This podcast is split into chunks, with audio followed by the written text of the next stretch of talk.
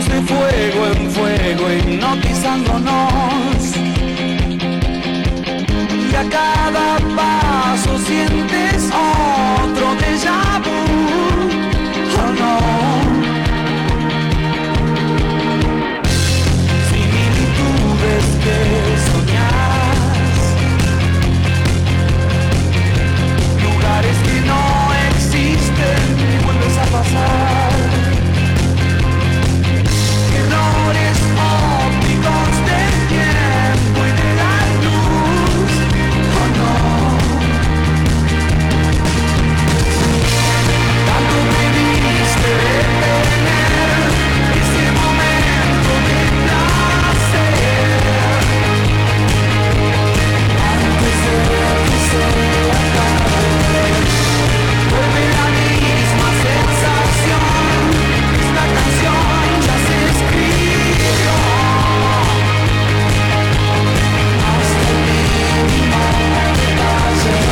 ¿cómo están? ¿Qué cuentan? ¿Qué dicen? Aquí estamos en nuestro programa semanal y ahora que hacemos por FM Onin 90.5.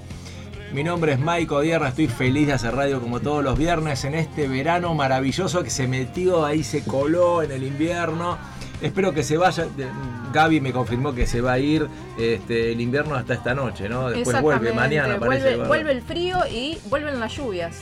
O sea, todo mal. No sabemos, no sabemos. decírtelo. ¿Te das No cuenta? sabemos. Yo confío en que no va a llover. Confiemos en que siempre le pifian los del pronóstico, ¿eh? Este, de, ay, no me sale.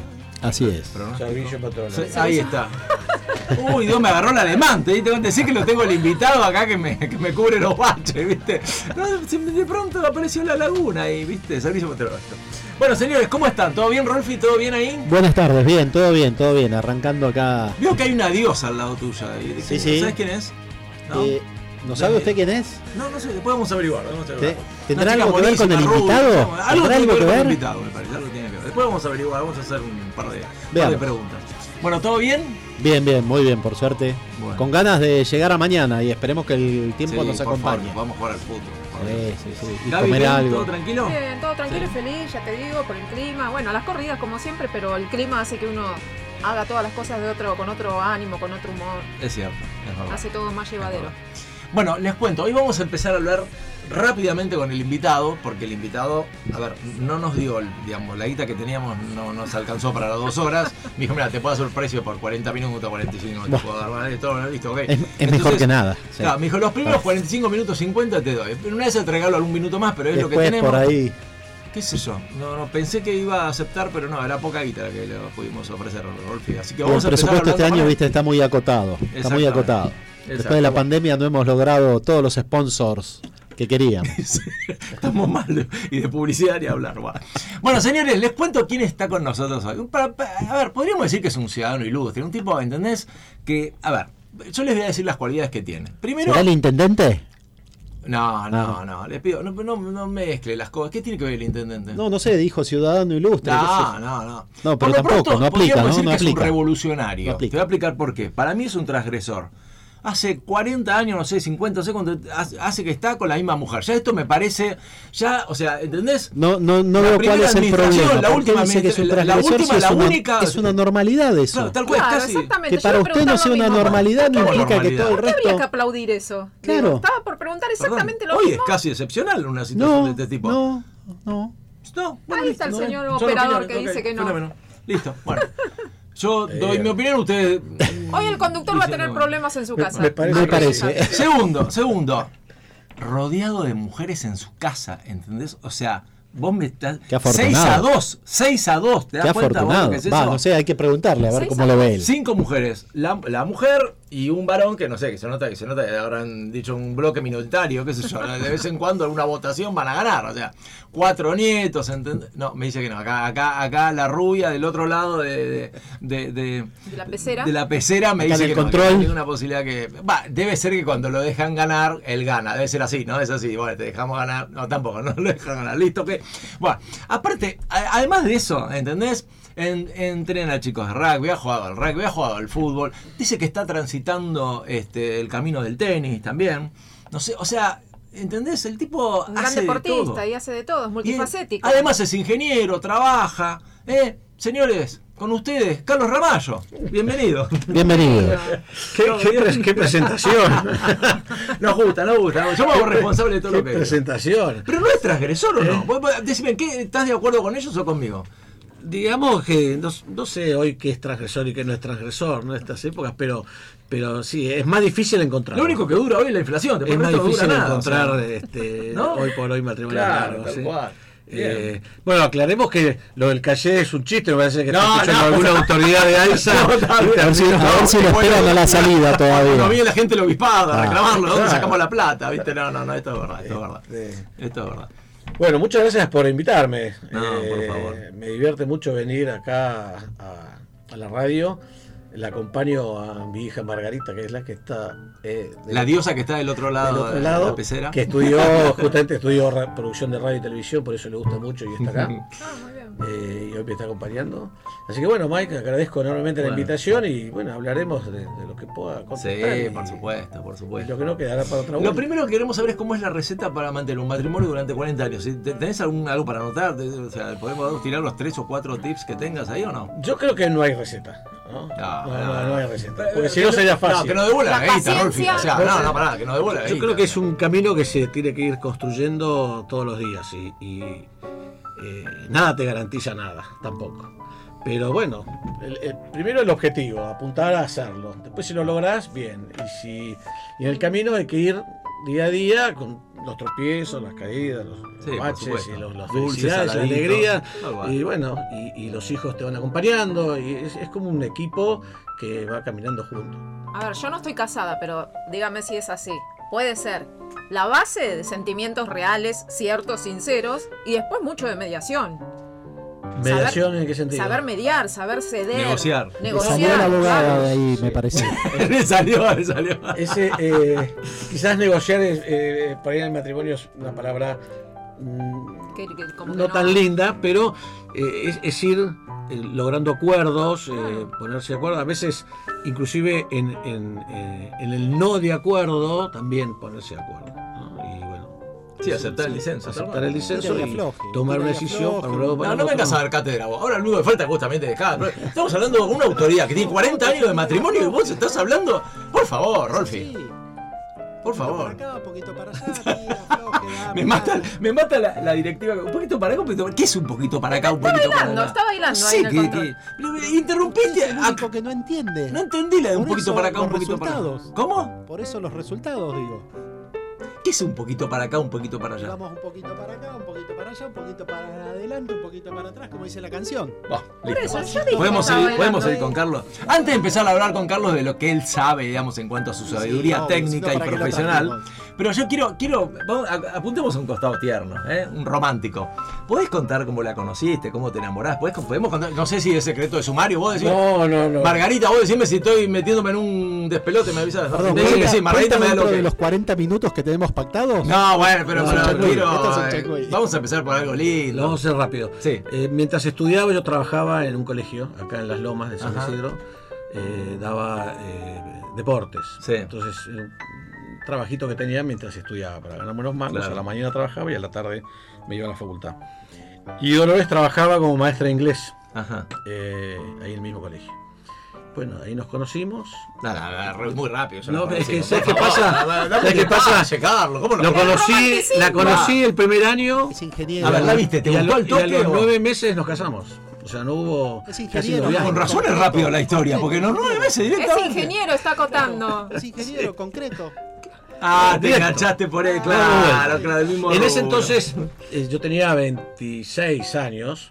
eh, éramos grandes ya a los 26 años, ¿no? Como Sí, hoy para los, esa chicos, época, los sí. chicos hoy a los 26 recién.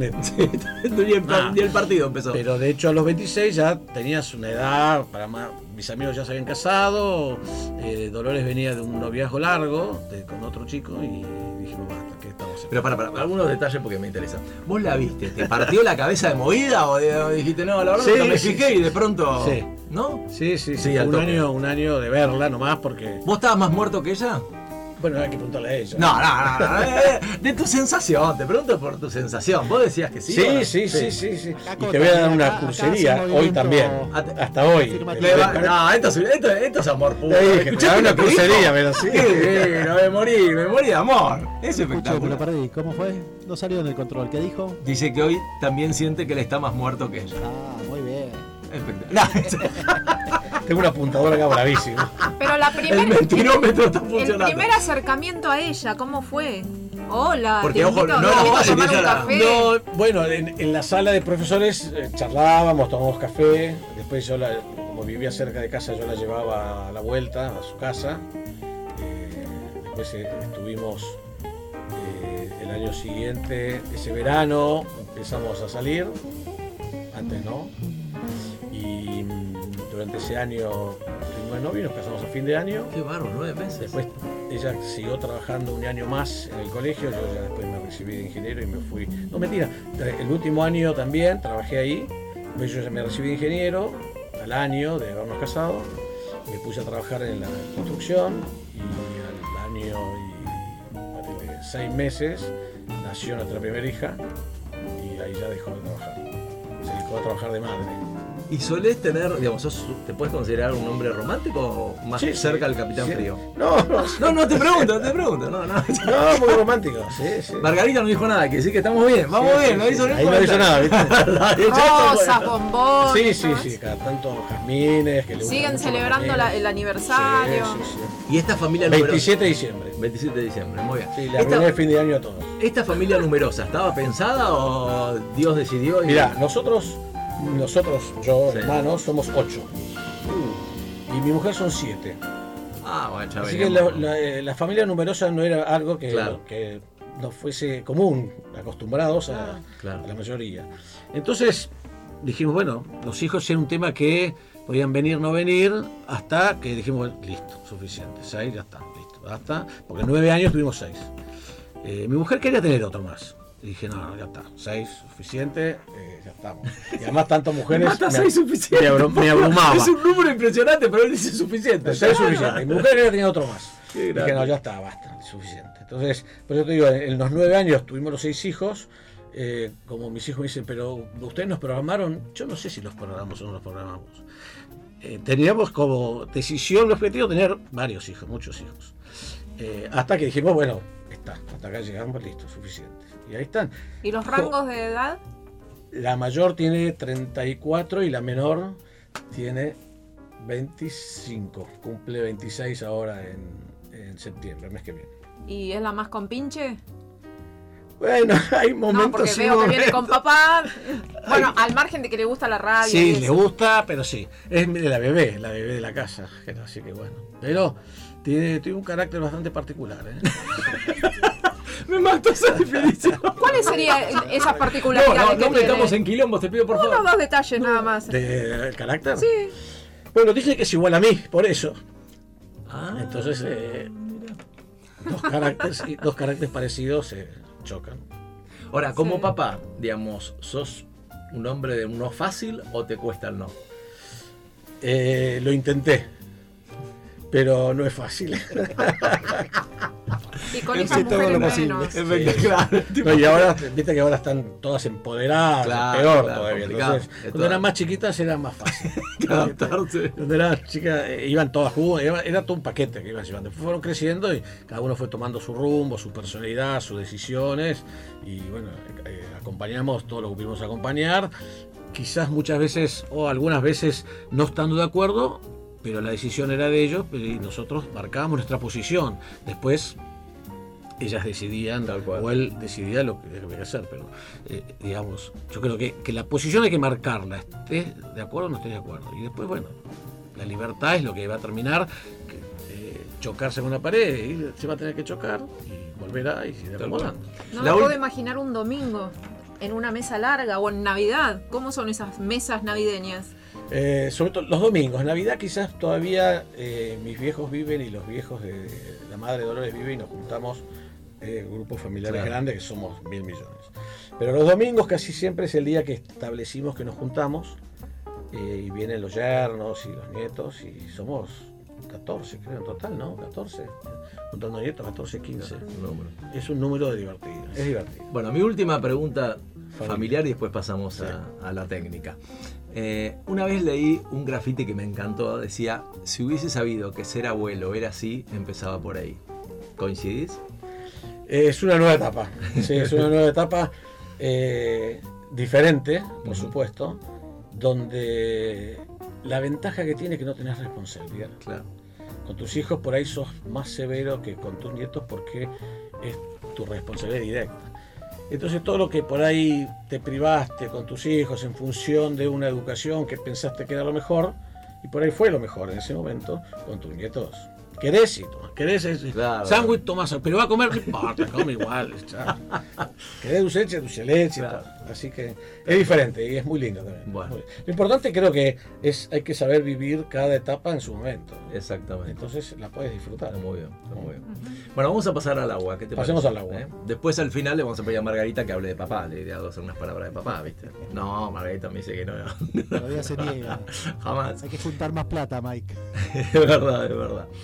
Carlos, eh, bueno, vos sos este, director en AISA, bueno, eh, has tenido una, una trayectoria increíble en, lo tuyo. Eh, Viste que el tema del agua es un tema que en general a la gente le genera dudas, a veces hay mitos, a veces hay, qué sé yo, inseguridades que uno supone. Eh, pero vamos a empezar desde el principio. Yo me acuerdo cuando era chico, estoy hablando, no sé, quizás fines de los 60, principios de los 70 y demás, la típica ir a jugar al fútbol y tomar de la canilla de cualquier vereda, de cualquier lugar, y era absolutamente normal y que podemos seguir haciendo lo mismo. Digamos, hay cosas que han cambiado de aquella época a hoy. Eh, el agua, digamos, se ha mejorado en cuanto a su calidad, su salubridad. ¿Qué nos puedes decir de eso? de- como empezando con grandes rasgos sobre ese tema. Mirá, eh, yo trabajo en, en AISA, que, que es la empresa que tiene la concesión del agua en la capital federal y 25 partidos alrededor de la capital federal. No es toda la provincia de Buenos Aires, pero casi es donde aglutina la, la mayor cantidad de población del área, ¿no? lo que se llama el AMBA. ¿no? Eh, hoy AISA eh, suministra de agua a más de 10 millones de habitantes. ¿no? Eh, y, y vos imaginate la responsabilidad que es dar para beber agua a esa cantidad de personas. Y, y creo que dentro de- del marco de los servicios es la que menos se escucha.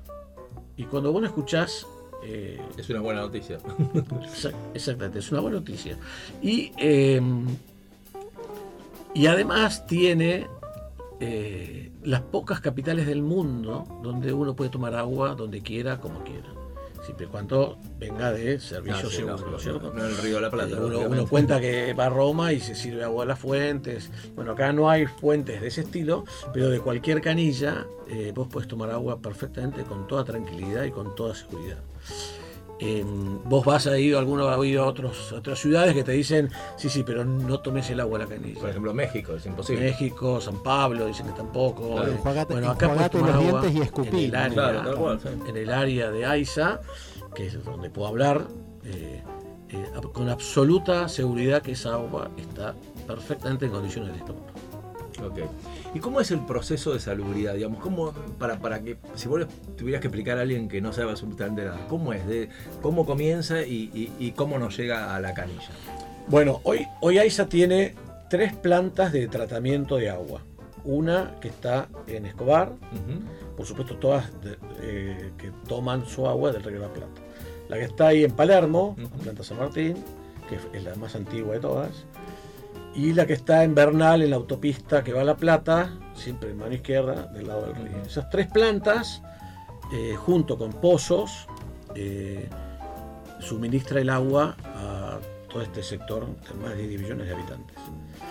Eh, el, agua tiene tres procesos, que es captación, tratamiento y distribución. Los tres es lo mismo, por eso no, no se pagan. La captación es, hay unas torres en el medio del río, ¿no? que por ahí si uno va por la costanera las ve ahí. Em, de Bernal y de otros no se ven porque están mucho más lejos. Toma el agua del río y antes de que entre a la planta ya se la analiza para ver qué viene.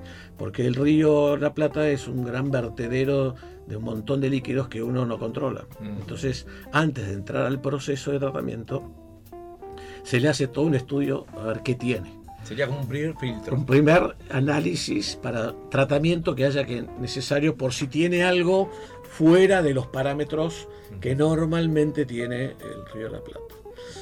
Después entra un proceso de, de- ya de tratamiento específico, de la- la- eh, se, le- se le asientan las partículas eh, más gruesas, pero no se filtra, por eso, por eso no, hay, no hay peces, porque hay unas rejas que no permiten pasar los peces. Sí, sí.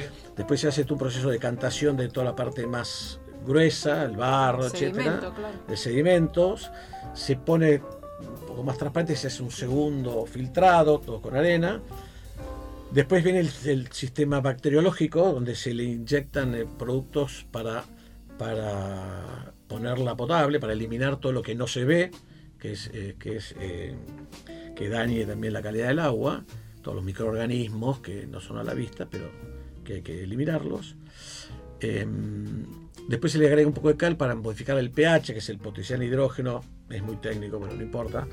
También se le hace. Y después se le hace la cloración, que es donde se inyecta el cloro, porque eh, esa agua generalmente recorre muchas distancias hasta llegar a los distintos lugares de distribución. Entonces el agua, lo que, el cloro lo que hace, además de terminar la parte de desinfección, se mantiene para que siga en el mismo estado hasta que llegue a las puntas de los lugares donde tiene que estar. un segundo nada más. Viste que a veces da la sensación de que cuando tomás en- de la canilla hay como un toque de gusto a Sí, cloro. ¿Eso tiene que ver por un exceso? ¿Por qué? ¿O está dentro de la Yo normalidad? siempre, yo siempre les cuento cuando me, me critican eso, mira, ese olor a cloro Mm. es lo que te garantiza a vos que hay gente atrás que, que está controlando el agua.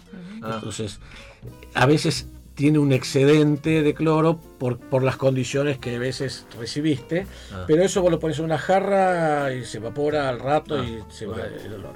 Perdón. Así que no, no, no es, no es Está un bien. problema, es un problema de sabor, que si lo tomas enseguida por ahí tiene un poco de gusto de cloro, pero no es ni nocivo ni mucho menos, pero dejándolo así se evapora y te queda. Perdón, interrumpo. En esta, Sí. en esta cadena, en este proceso que estaba describiendo, en esa etapa donde se deja sedimentar toda esta, est- Esos barros. esos barros, esa Sí. arenilla, ahí en esa etapa es donde el agua ya eh, toma la, la- Transparente. la transparencia. Sí, ahí se toma transparente. O sea que si uno tomara un vaso de agua y lo deja ahí a que asiente, quedaría no completamente. No, no, ¿de, de dónde? Si se- Eh, eh, yo agarro un vaso de agua del, ¿Del río? río? y lo dejo ahí asentado no sin vas, a, no vas a lograr eh, eh, esa sedimentación porque hay productos químicos que hacen Ah, que se unan las se unen las partículas partículas y y entonces caigan. le da peso para Claro, que exacto. vuelven, exactamente. sí. Perfecto. En los tres procesos se hacen controles. O sea, se hace control antes, se hace control en el proceso y después, una vez que sale a la distribución, se siguen haciendo controles en distintos puntos estratégicos del lugar para que siempre estemos tranquilos que el agua es pura. Sea, Imagínate si, si algún día, Dios no lo permita, no ha sucedido, sucede, la dicen todos los diarios, ¿no? Sí, gente sí. contaminada. ¿no? Claro. Sin embargo, esos son elementos que no se escuchan. Esa es la gran parte de la manera de distribuir agua. En los lugares donde el agua superficial, se llama así porque viene por superficie desde el río la Plata, eh, donde no hay y estás dentro de la concesión, se hacen perforaciones, pozos de 120 metros, 130 metros, depende de donde encuentran la napa potable para poder eh, distribuirla, y se distribuye de la misma manera bajo cañerías, pero desde pozos. Esos pozos también se controlan muy seguido para que se mantenga la calidad de, de- del agua que se está suministrando. Tiene unos, un- unas bombitas que le inyectan, eh, son automáticas, cloro cada X tiempo, eso es muy técnico, además no lo sé, y entonces el agua sale con, con- para desinfectar por eventualmente lo que pueda suceder en el camino hasta el lugar. Pero esas son las dos maneras en las cuales hoy AISA eh, distribuye el agua a todos sus usuarios.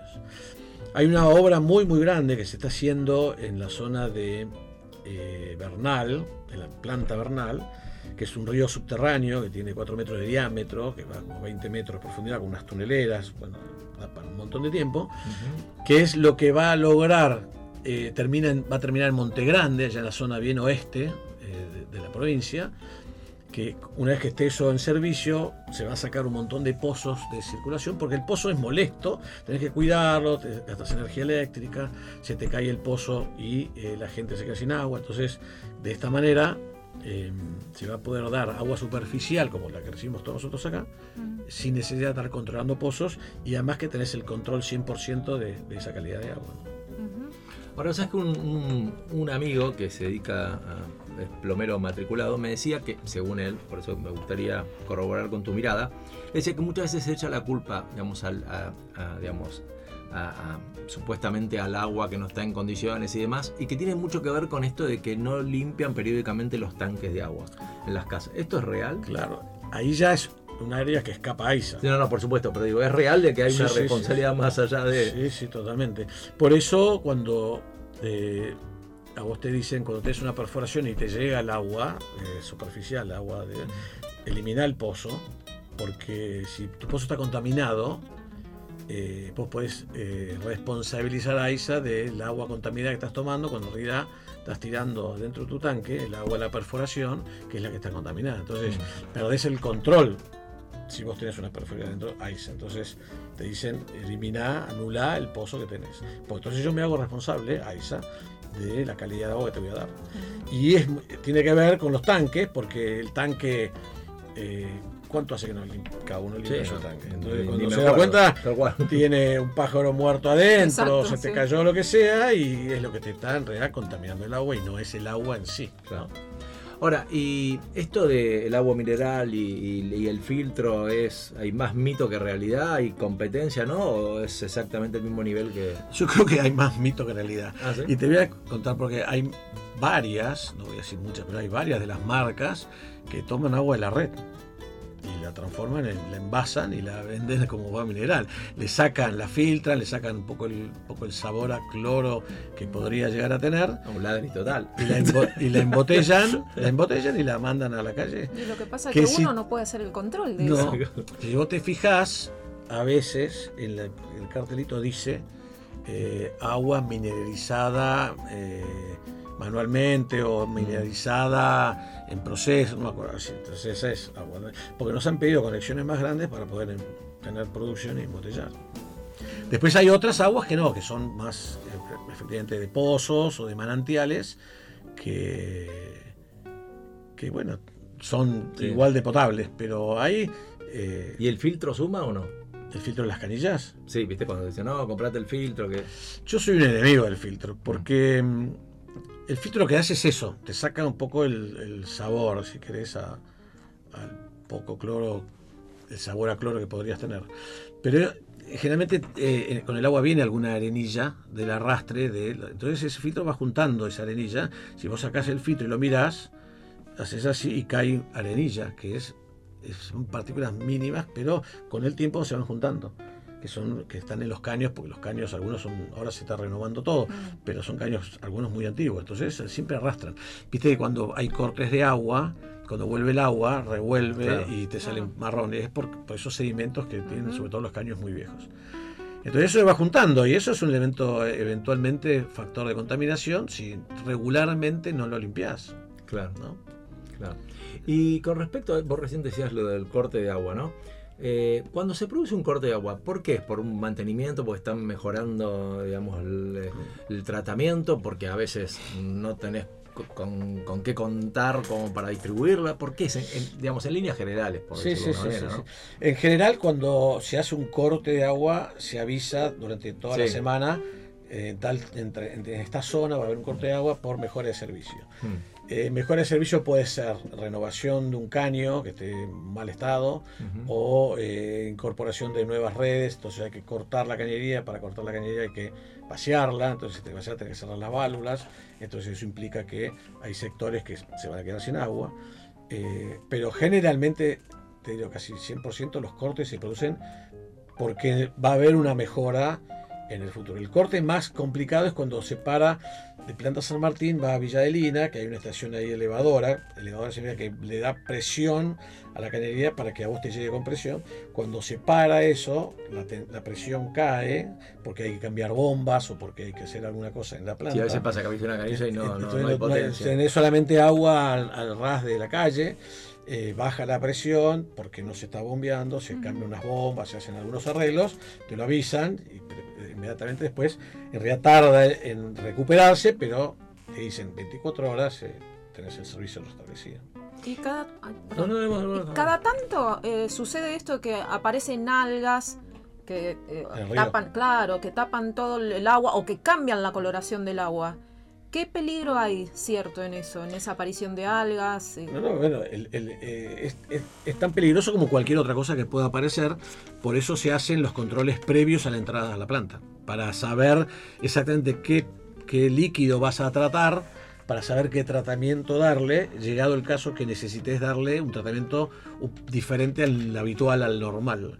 El, tratamiento es- está est- estandarizado porque el agua generalmente viene eh, con los mismos eh, parámetros generalmente. Pero pasa cuando tenés por ahí inundaciones que viene con mucho camalote o cuando de repente detectas que no sabes si alguna química volcó en algún lado y te viene algún elemento eh, no, no, no normal, como que yo, estoy inventando, pero por Sí, ahí sí, te sí, aparece sí. con cromo, que no. Mm. Entonces hay que hacer un tratamiento rápido previo a la entrada a la planta para poder eliminar ese cromo. Estás advertido de eso y después lo vas controlando para que eso se, se elimine y sea, no sea nocivo, ¿no? Que generalmente, por suerte, no nos ha pasado.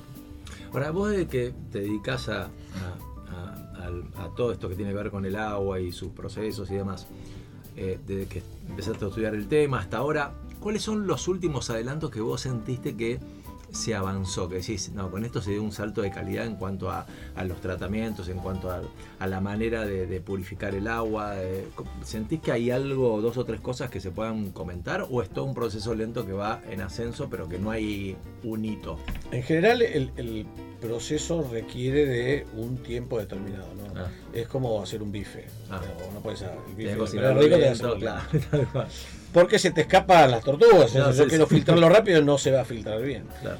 Eh, de cualquier manera, eh, hay avances en cuanto a productos para mejorar la calidad del agua, en cuanto a los productos químicos que uno le va agregando, van apareciendo cosas nuevas. Eh, de- no es mi métier específico, ¿no? Pues, yo- digamos, yo me dedico más que nada a todo lo que es desarrollo de las redes nuevas, me dedicaba a eso, eh, donde las áreas donde no hay servicio. Todo lo, eh, esto lo conozco porque trabajo en AISA y estoy permanente en contacto con la gente que la hace, lo conoce y, y además este, me interesa saberlo. Pero por eso mucho detalle de los No, no, sé no. que hay, pero el tratamiento requiere de tiempo. Sí, o sea, es un progreso Por lento eso que hay pero que, sostenido. hay que controlarlo, hacerlo Claro. filtrar, pasarlo por acá, pasarlo por allá, hora más, hora menos, pero requiere de su tiempo. Digamos, si lo apurás, es muy cual. que, que- que te salga mal. Y bueno, viste que se habla bastante de todo esto de, de- de la escasez de los recursos naturales y demás. Lo que corresponde, lo que tiene que ver con el agua, ¿es real? ¿Hay más alerta de, de- de- de lo cierto? Y es un poco para decir, bueno, si no, si no exageramos, esta gente no toma conciencia. ¿Cómo lo ves eso vos? No, no, es real. Es real. El 3% del agua en el mundo es potable. El 3% de toda el agua que hay en el mundo. El 3%. Por eso es un bien muy codiciado. El 3%. El 3%. Es un bien muy codiciado que acá en, la- en Buenos Aires sobre todo es tener cantidad, porque tenés ese río de la Plata que es un proveedor eh, gigantesco de agua. Pero uno va recorriendo las provincias y el agua es todo un tema, ¿no? Eh, y ni hablemos en otros países donde no tienen agua más que es eh, mar. Lo que está avanzando mucho, mucho, y en algunos países ya lo tienen, es la desanilización de- del agua salada, porque va a ser un tema. El agua dulce es un tema.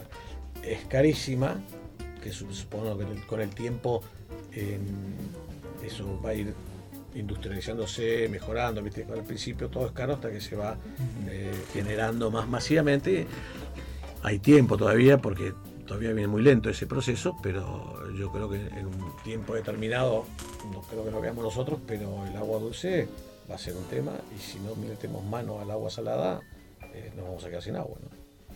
Y vos sentís, yo- esta es una opinión mía, ¿no? Y, me gustaría saber si puedo estar equivocado o no. Digo, yo tengo la sensación de que es un tema que no, no se difunde lo suficiente. Como que mm, los ciudadanos de pie como nosotros no, no tenemos acceso a esta información que vos contás. Los medios en general no se ocupan de esto, los medios se ocupan de, bueno, de, de- de algún titular que explote algo. Digo, ¿vos sentís que hay algo de eso que quizás falta concientizar, quizás falta, no sé, eh, digamos, políticas públicas o, o de pronto los chicos en los colegios, digamos, falta un poco de difusión respecto a eso? Mira, ahí, eh, ahí se hace mucha difusión del cuidado del agua. El tema es, acá tenemos tanta agua que no le prestas atención a eso, porque tenés mucha agua. Claro. El consumo que tiene eh, AISA es elevadísimo al lado de los parámetros mundiales. ¿no? Eh, hoy, hoy consume, AISA tiene un promedio más o menos entre 400 y 600 litros día habitante, cuando el, el normal son 200. Entonces, como tenemos agua ¿El doble estamos hablando? Sí, sí, más del doble. Eh, vos dimensionás una cañería para eh, un caudal de 250 litros día. ¿sí? Y acá estamos consumiendo más de 400 hasta 600 eh, litros por día por habitante. Y claro, pero no solo consumo, derroche. Bueno, consumo se llama claro, a, al uso de la bien o mal. Pero O sea, con 250 alcanzaría. Sobra. Claro. Sí, sí.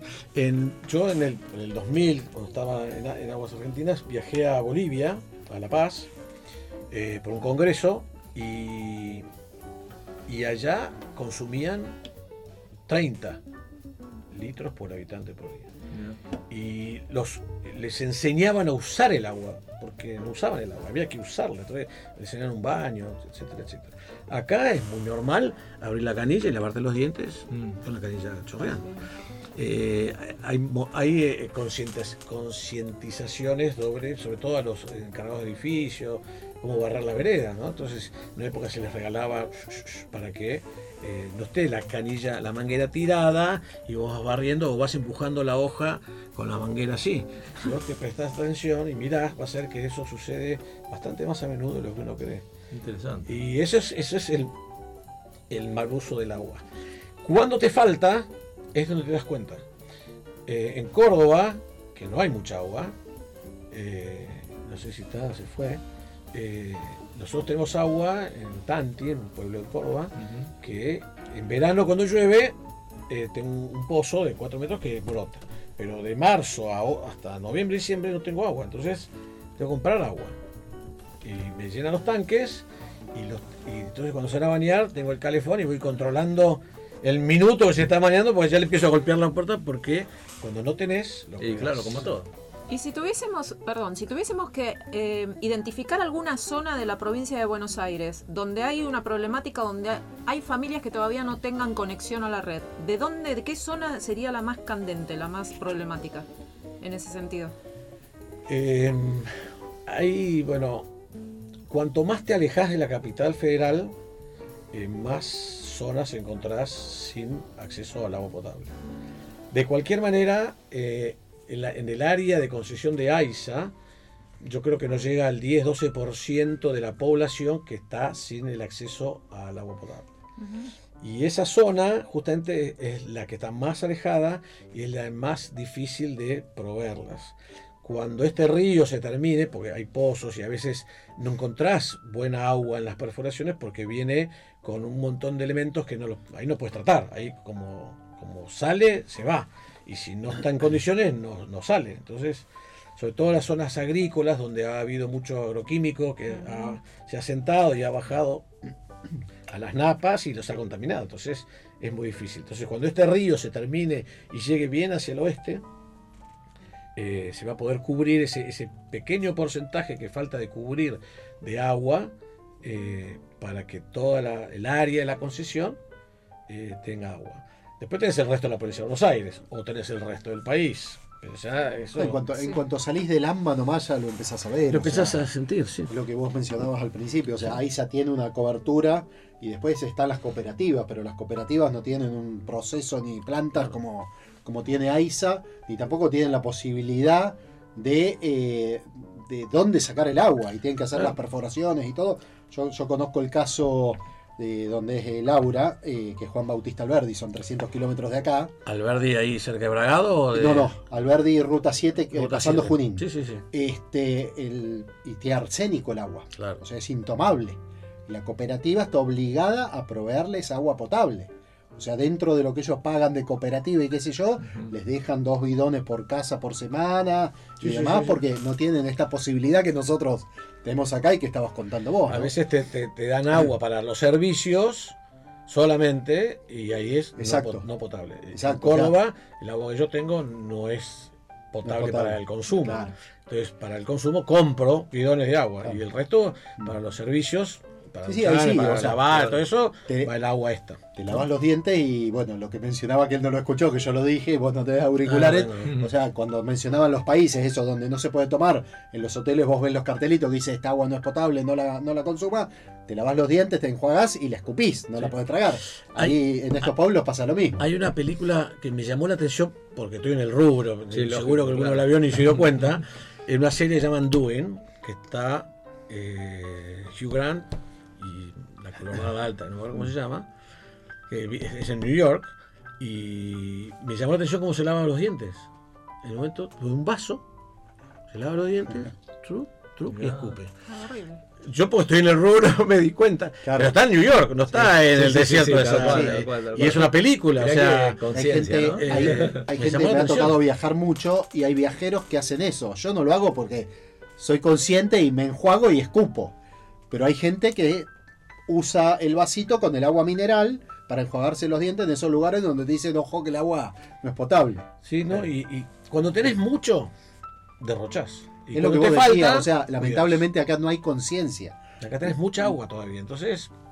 Lo otro, vos mencionabas el caso de Córdoba. eh, mis abuelos son mendocinos, mi madre es mendocina. Ah, también. Mendoza también. Sí. O sea, no se puede lavar el auto en No, no, Mendoza. Te aplican no. una multa. En Córdoba Yo que iba de Buenos Aires, la primera vez que ya tenía Mm. 15, 16 años, lavaba el auto porque después quería que me lo presten y qué sé yo.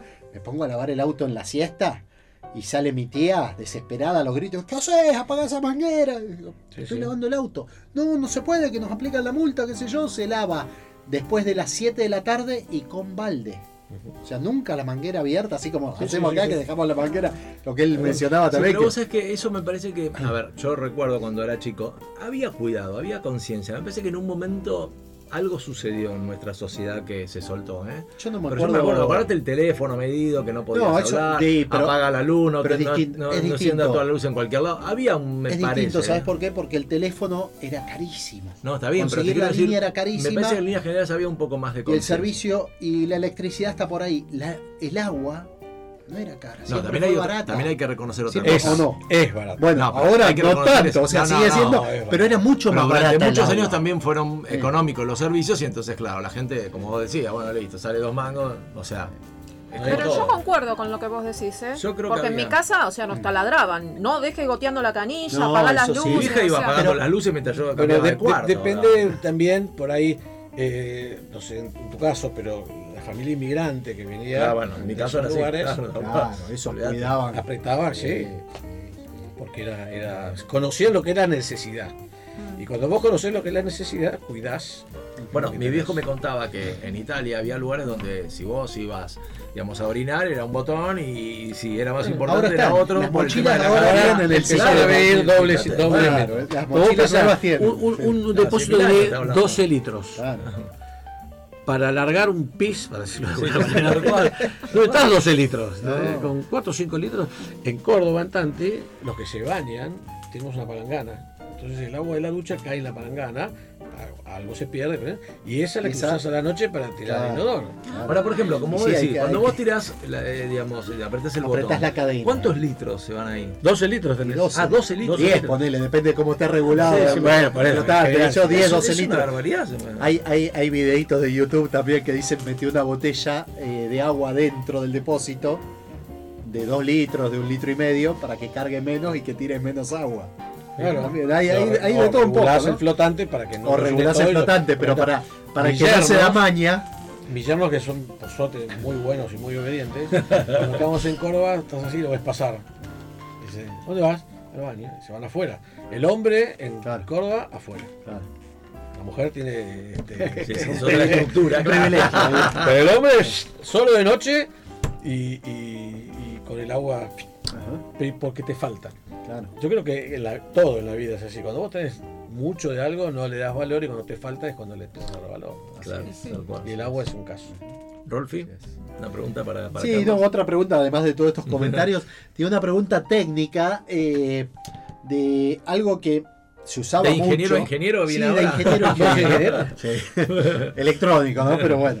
Este, y algo que se veía mucho cuando yo era chico, todavía se ve, pero no tanto, y tiene que ver con lo que era la red de distribución de agua y la presión que había en esa época respecto de lo que es la presión ahora, y es la famosa bomba chupadora. ¿No? Que es, o sea, explico para los Sí, por oyentes. favor, porque quedamos con Solo para los oyentes. No, es un, poner una bomba a la entrada de tu casa. Ajá. O sea, te entra vos de, de la llave de paso general que tenés afuera donde está el medidor.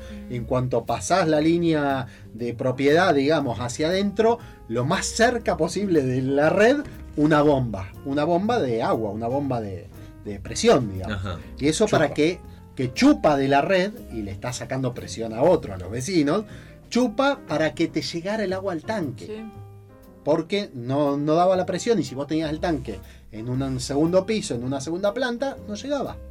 Y de hecho a mí hoy en día en un tercero, casi cuarto, porque es media alta mi casa, eh, me llega solo de noche. Igual ahora hay sistema de cisterna y todo, hay otras soluciones. En ese momento se ponía la, la bombita esta, que está prohibida, ¿no? A, a eso iba la pregunta. Sí, está, digamos, no es legal, está lleno. De hecho, en mi cuadra hay un montón. Me consta porque los veo. claro. Eh, mi vecina una vez lo puso hace poco y dije, ¿qué estás poniendo? No, por la chupadora todos tienen. Digo, pero no te conviene poner eso. digo, Porque cuando no hay, no hay. Y vas a chupar nada. Chupas aire. Y chupas aire y se Digamos, ahora con la incorporación de la nueva planta ya en Escobar, que es relativamente nueva, tiene 4 o 5 años, de puesta en servicio, viene un montón de agua de ese lado para acá. Entonces, lo que antes de, de Palermo iba hasta el Tigre, hoy el Tigre, San Fernando, gran parte de esa zona se está alimentando de eso. Entonces, acá hay más presión. Y ahora están más renovando las cañerías, entonces eh, muchas veces los caños, cuando en las zonas muy muy viejas, eh, se- eh, son de hierro fundido, entonces la Se sección se se entonces no tenés cantidad suficiente. Eh, todas esas bombas no va a servir más. Lo que se recomienda, llegado el caso, que es lo que yo tengo, es una cisterna. Claro, Entonces vos el agua a nivel superficial siempre tenés. siempre hay. Entonces te cae en la cisterna y vos desde la cisterna, ahí tenés una bombita que va bailás y y te la mandás mandás. arriba. Entonces no perjudicás a nadie porque es el agua que hay viene. Y siempre es una reserva, porque como decís vos, a la noche, como hay menor demanda, menor consumo, la presión aumenta y entonces va más alto. Sobre todo en la época de calor, donde hay más consumo que lo habitual, entonces las presiones bajan por la, por la demanda, pero después a la noche generalmente eh, se recupera y, y se llenan los tanques. ¿no? ¿El agua de lluvia es bebible? El agua de lluvia tiene eh, este siguiente problema. Cuando cae, Mm. arrastra todo lo que hay en el aire. Y eh, con eso en el aire tenés metales pesados, tenés eso. Entonces, cuando cae, tenés un agua seguramente súper contaminada. Será menos en el campo y más en la ciudad. Lógicamente. Pero a tal punto que hoy charlando con un amigo mío que, que- con Eugenio, que eh, le contaba que venía acá, y hablamos de este tema, me dice, oíme, los renacuajos, el, el huevito se evapora, sube Sí. y precipita y cae. eh, Llueven ranas. Llueven ranas, exactamente. Exacto. ¿Cómo sabe? Y llueven ranas es eso. O sea, no es recomendable entrarle al agua de lluvia. Mirá. Y cuando hablamos de lluvia ácida, ¿qué es lo que tiene ese, esa lluvia? No, la lluvia ácida es eh, todo lo que es el polvillo de, los- de las fábricas, de, de- de los elementos contaminación, contaminantes, eh, eh, que puede ser eh, uranio, sé yo, un montón de cosas que eliminan las fábricas, ¿no? A través de sus chimeneas. Y pasa lo mismo, la lluvia mismo. arrastra todo lo que La está. lluvia arrasa todo lo que, lo que está en el aire. lo- lo- eh, ejemplo, si lloviese ahora en la zona de San Nicolás, San Pedro, que hay humo en la ruta, se va todo. Porque la lluvia baja todo el humo y lo precipita y se acabó. Ujú, Entonces, pero esa agua arrastra todo ese humo que se lo lleva abajo. ujú. Entonces vos podés juntar agua de lluvia para eventualmente regar, para servicios, pero no para, no para beber. no Ni para- siquiera para el pelo, que antes decían que lo mejor era la lluvia de, el agua de lluvia. Y es el servicio, vos te lavas el pelo, No te va a hacer nada. Con o sea, agua- un poco contaminada el agua al pelo, No no, te va a hacer nada. nada. Un par de ¿No quedás con el pelo verde Un después? par de zapitos de última.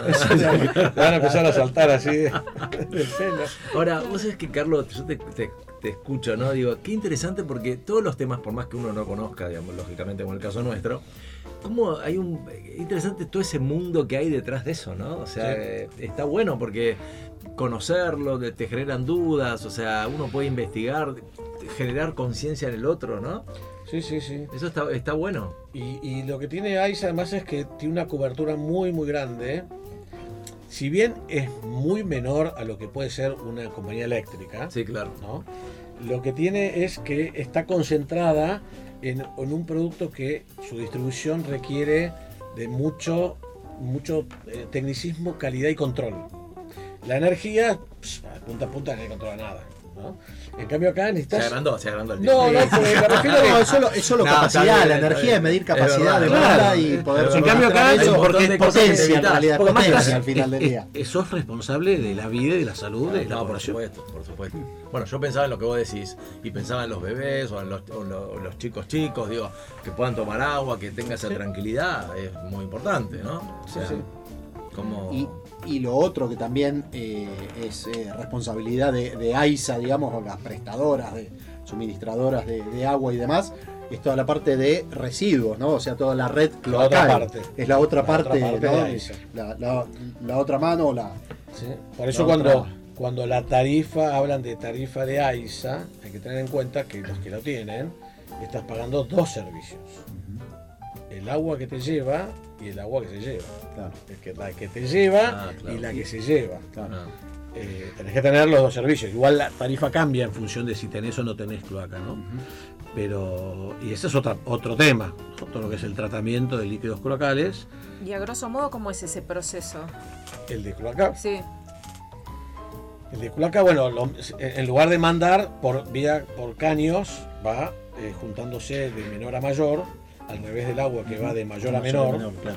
eh, acá va de menor a mayor, porque a las plantas de tratamiento llegan los conductos más grandes. Eso pasa por un proceso de rejas primero, que de todo lo que es grueso, Filtro grueso, digamos. filtro grueso, rejas, rejas, Ujú. ahí filtra todas las bolsas y un montón de cosas con pozo, después se limpia cada tanto. Ese líquido, ese líquido después pasa a unos sedimentadores también, ¿no? que los le empiezan a oxigenar, tiene unos barredores que va barriendo el fondo y todo el barro que va sedimentando lo manda por otro lado y ya ese va a un, un- un tratamiento secundario que va a otro sedimentador secundario con el agua ya más transparente, sin ser transparente todavía, vuelve a decantar y entonces ahí se produce un proceso de doble tratado. Por un lado los barros se van a hacer un tratamiento diferente, lo que precipita, y el agua va por otro tratamiento diferente. Entonces, vamos a los barros, los barros se entra a un digestor donde las, las partículas empiezan a digerir ese barro, ahí se genera gas, que el gas se reusa para alimentar las calderas que, que a su vez producen el calor y la temperatura dentro de los digestores. Después ese barro sale, se pone en un receptor y después va a unas centrífugas, estoy resumiendo, ¿no? Sí, Sí, sí, sí. claro. va a unas centrífugas como la donde Lavarropa, le ¿no? saca el agua, la mayor cantidad del agua posible, lo seca todo lo que pueda y va a camiones a disposiciones finales. Ese barro dicen que eh, es muy bueno para lo que es abono, pero todavía en Argentina no está muy reglamentada toda esa disposición por el riesgo de que pueda tener metales pesados, porque la cloaca abre una boca de registro y el camión vuelca y no sabe lo que vuelca. Entonces, ahí, en ese aspecto, hay, hay, si bien hay control, hay menos control de lo que entra, porque entra todo. Por ahí detectás que tiene cosas, pero no tiene el control que tiene el agua potable. ¿sí? Y entonces Bien. acá, ¿qué se hace con ese barro? Cuando está se seco? va, se manda a disposiciones finales, específicamente para eso. Hay ¿Qué lugares, hay sitios. eh, hay sitios donde reciben el CIANSE, sectores del Ah, eh, tanto en el sur como acá en el norte, y a disposición final. Y ahí queda. Y la otra y- parte y del el agua. Y el agua termina después en el mar Termina, es, eh, sí, bueno, el río. En el río, pero, Eh, esa, pero ¿a cuántos esa kilómetros? agua después se, se, se inyecta, es, es transparente, no es bebible, no es potable, se le inyecta cloro para terminar de desinfectarlo y se lo manda a cauces, a cauces de agua. ¿Cuánto es? ¿2, 5 kilómetros? ¿Cuánto? Depende de los lugares, ¿no? Y depende de la cantidad que estés tratando. Acá en, en, en San Fernando se vuelca ya al Río de la Plata, se mete dentro del Río de la Plata. Ahora se está terminando una mega obra en Capital Federal, que el emisario, así se llama, emisario, es la obra que voy a estar yo. En esta no, se mete 14 kilómetros dentro del río, un caño de, de 5 metros de diámetro. Y en Verazategui, que está en la otra planta, hay varias plantas, ¿no? Por ejemplo, en, en ahí en la autopista 6 hay una que vuelca al Reconquista. Reconquista no, al Matanza, que es después el Riachuelo. Claro. Y, y después hay otro en el Jahuel, allá en Monte Grande, que vuelca a un cauce de río, pero porque los volúmenes son chicos. Entonces se hace control igual de lo que se manda para tener el control de lo que estás enviando, que no sea contaminante, ¿no es cierto? Eh, no es bebible, pero no es contaminante. Eh, y así hay generalmente a lo largo del Reconquista algunas plantas que van volcando a, esos lugares. Y el, el proyecto donde que voy a estar yo se mete 7 kilómetros adentro del río allá en Verazategui. O sea, recorre. Pero son plantas, estas que se meten en el río son enormes. Enormes. Entonces, por eso- Carlos, un, un amigo me transmitía hoy una pregunta, quizás te parezca insólita, pero bueno, te la voy a, te la voy a trasladar por si la sabes y si no, no importa. Él decía, preguntarle lo siguiente, supongamos que, no sé, ponemos agua de la canilla en una, en una botella y la dejamos en la cocina, no sé, arriba de la mesada, ¿no? Este, o, digamos, llenamos un vaso. ¿Cuánto es el tiempo que es que, el agua que está ahí adentro tiene virtualidad, digamos?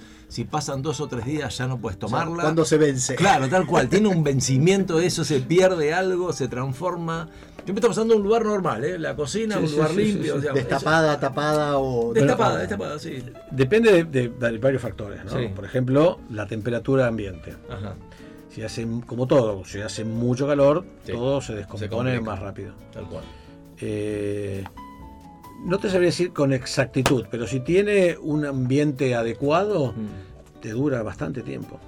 Ah, mira. Bastante tiempo. Porque está preparada para. Vos pensá que el, eh, bueno, las plantas producen una cantidad enorme de agua por día. Eso va por ríos subterráneos, va después a los distintos redes de bombeo. Los redes de bombeo va a tu casa, de tu casa eh, va a tu tanque y hasta que lo consumís pasa un tiempo. Pero volviendo a lo mismo, en condiciones normales Sí, sí, sí, sí. sí. dura bastante tiempo. O sea, y si yo tengo una botella de agua así de la canilla, que me ha pasado, y, y lo he pensado y, dijo, y digo, después de un tiempo tenía una, una botella puesta en la heladera de agua que había Sí, cargado de la, y me preguntaba, ¿este agua seguirá estarando, eh, estando bien para consumir o no? En, Sí, en sí. la heladera es lo mismo, Sí, o sea, la puedo tener una- mejor porque está fría. Claro. Se puedo mantiene tener- más tiempo. Puedo tener entonces una botella ahí un par de meses de agua y... No sé si un par de meses, pero, pero ¿Por un tiempo sí. ¿Por qué exagerar? ¿Por qué exagerar? Porque me pasó. Carlos, que- o sea, lo, lo mataste a Carlos. No sé si un par de meses, no, no podría decirte con exactitud cuánto, Claro, claro. pero me animo a decirte que Si no la la heladera, heladera en dos meses, sí, puede en la heladera eh, un mes me animo a decirte que está perfecto. sí. Y Carlos, cuando estás con amigos, reunión, bueno, qué digo, suele salir este tema, te pregunta, no, Carlos, contame, digo, ¿Del agua? Sí, sí. No. Ah, no, no, no hay. Ya no. Ah, Mira. salvo que, que haya, habido algo en los medios que Ah, llame sí, la no, atención. a- Sí, no, no, no. Ya ahí te piden todas las soluciones. Sí, no, no. Qué No, no, bárbaro. no, no, es un tema que no tocamos. Qué bárbaro.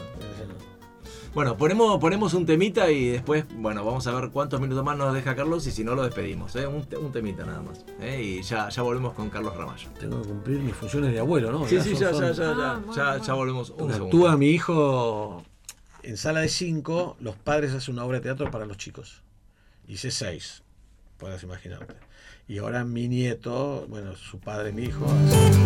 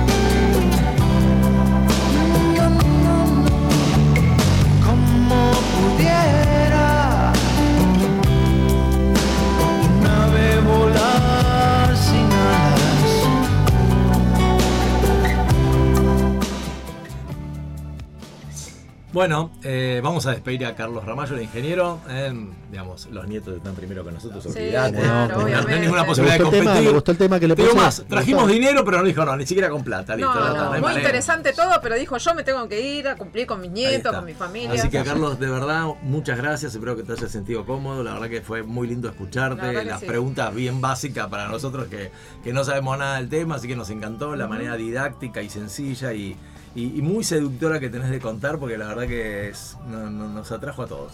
Bueno, muchas gracias por invitarme, la pasé muy bien, la verdad que muy bien. Y no creas que son preguntas básicas, porque el agua no tiene muchas complicaciones eh, en cuanto a lo que es eh, su tratamiento y su distribución, es sencilla. Así que, digamos, mucho más que eso no hay. Lo importante es que estas cosas sirvan por ahí para concientizar eh, en el cuidado del agua, que por más que abunde, eh, algún momento se va a acabar. Y cuando Es se acabe, es limitado, tarde. es. Entonces, Claro. cuidemos- usémosla, pero cuidándola. Exacto. Sin abusar. Sin Usar abusar. sin abusar. Bueno, ah, te propongo algo, Rolfi. Deja volar el tema, así en el- mientras va el tema, los damos un abrazo con Carlos, le pedimos tranquilos y, eh, y después volvemos con el programa. Ya volvemos con. ¿Y ahora qué hacemos?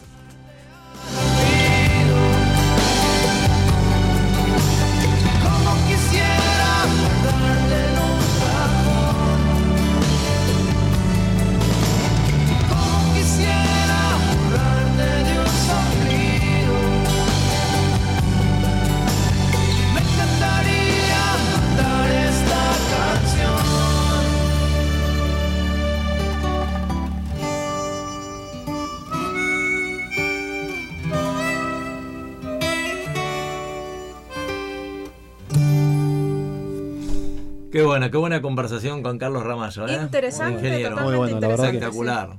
Pero aparte, qué, qué lindo, desde preguntas muy sencillas, como él, eh, la manera que tenía de explicarlo, de transmitirlo, de contarlo, Así ¿no? es, así es. Muy, muy bien, muy bien.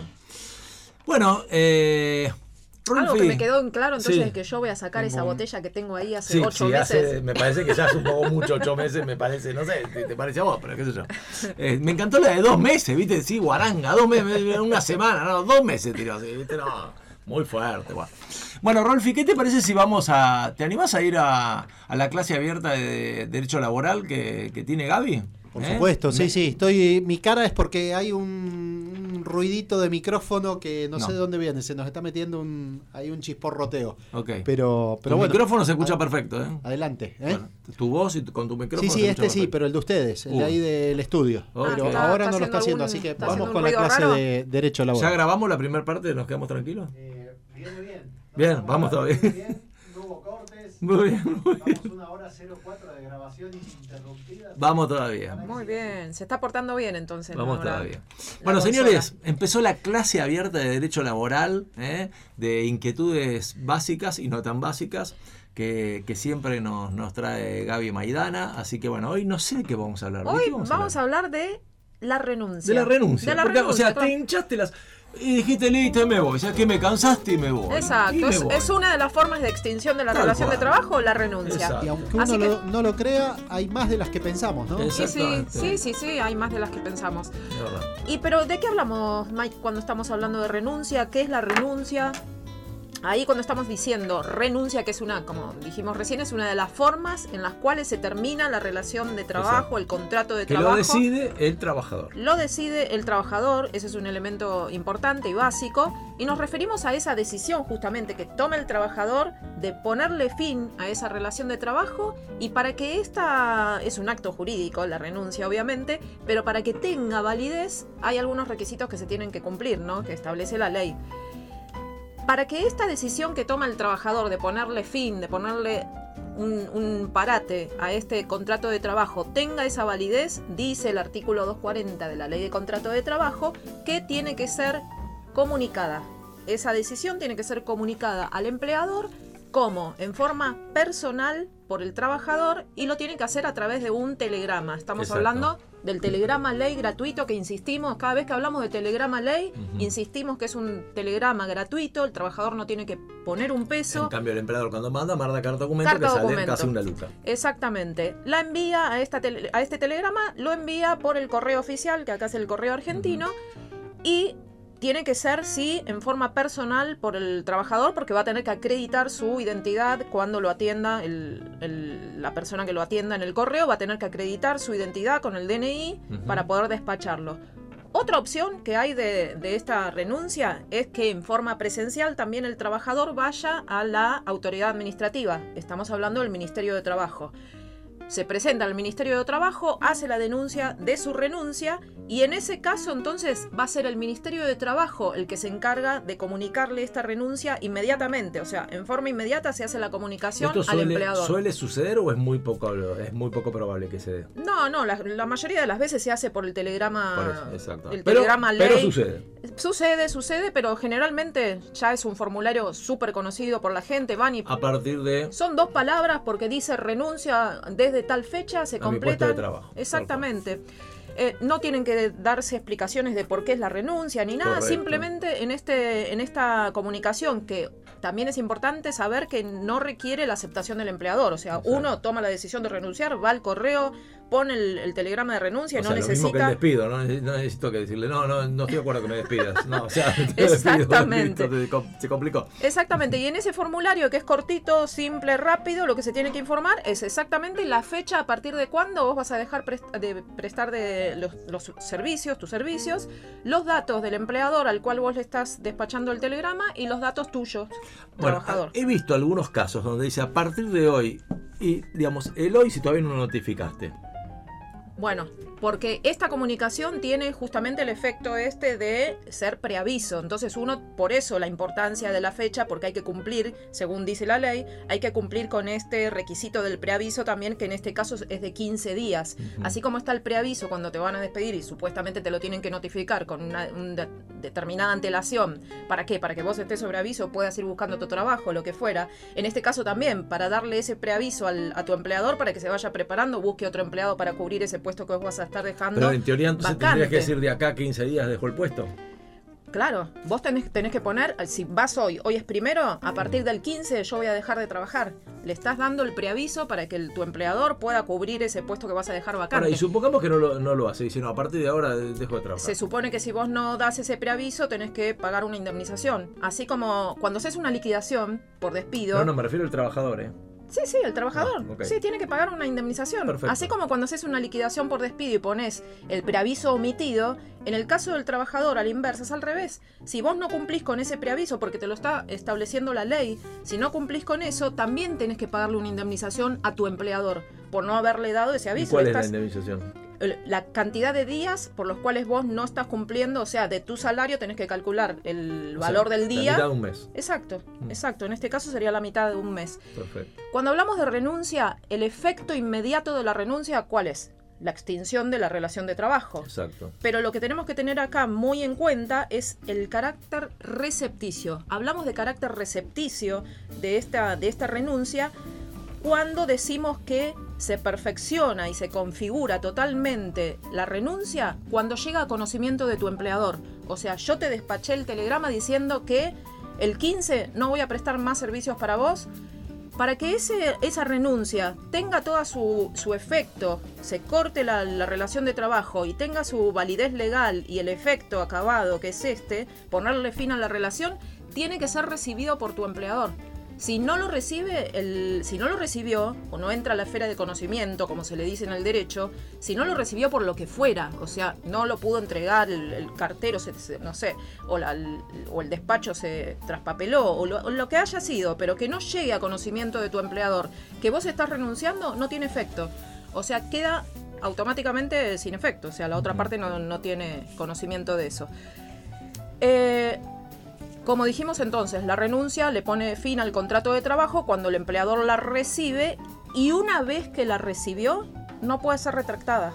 Una vez que entró en la esfera de conocimiento no puede ser retractada salvo que haya un eh, salvo que haya un, un acuerdo de partes eh, que eh, es lo que podría conocerse como la renuncia tácita. Si yo, empleador, recibí el despacho que vos me decís que a partir de tal fecha no vas a trabajar, pero tácitamente los dos acordamos que la relación de trabajo continúa. Vos venís a trabajar, yo te dejo seguir trabajando y el tiempo pasó, listo, se consintió y tácitamente esa retractación se produjo.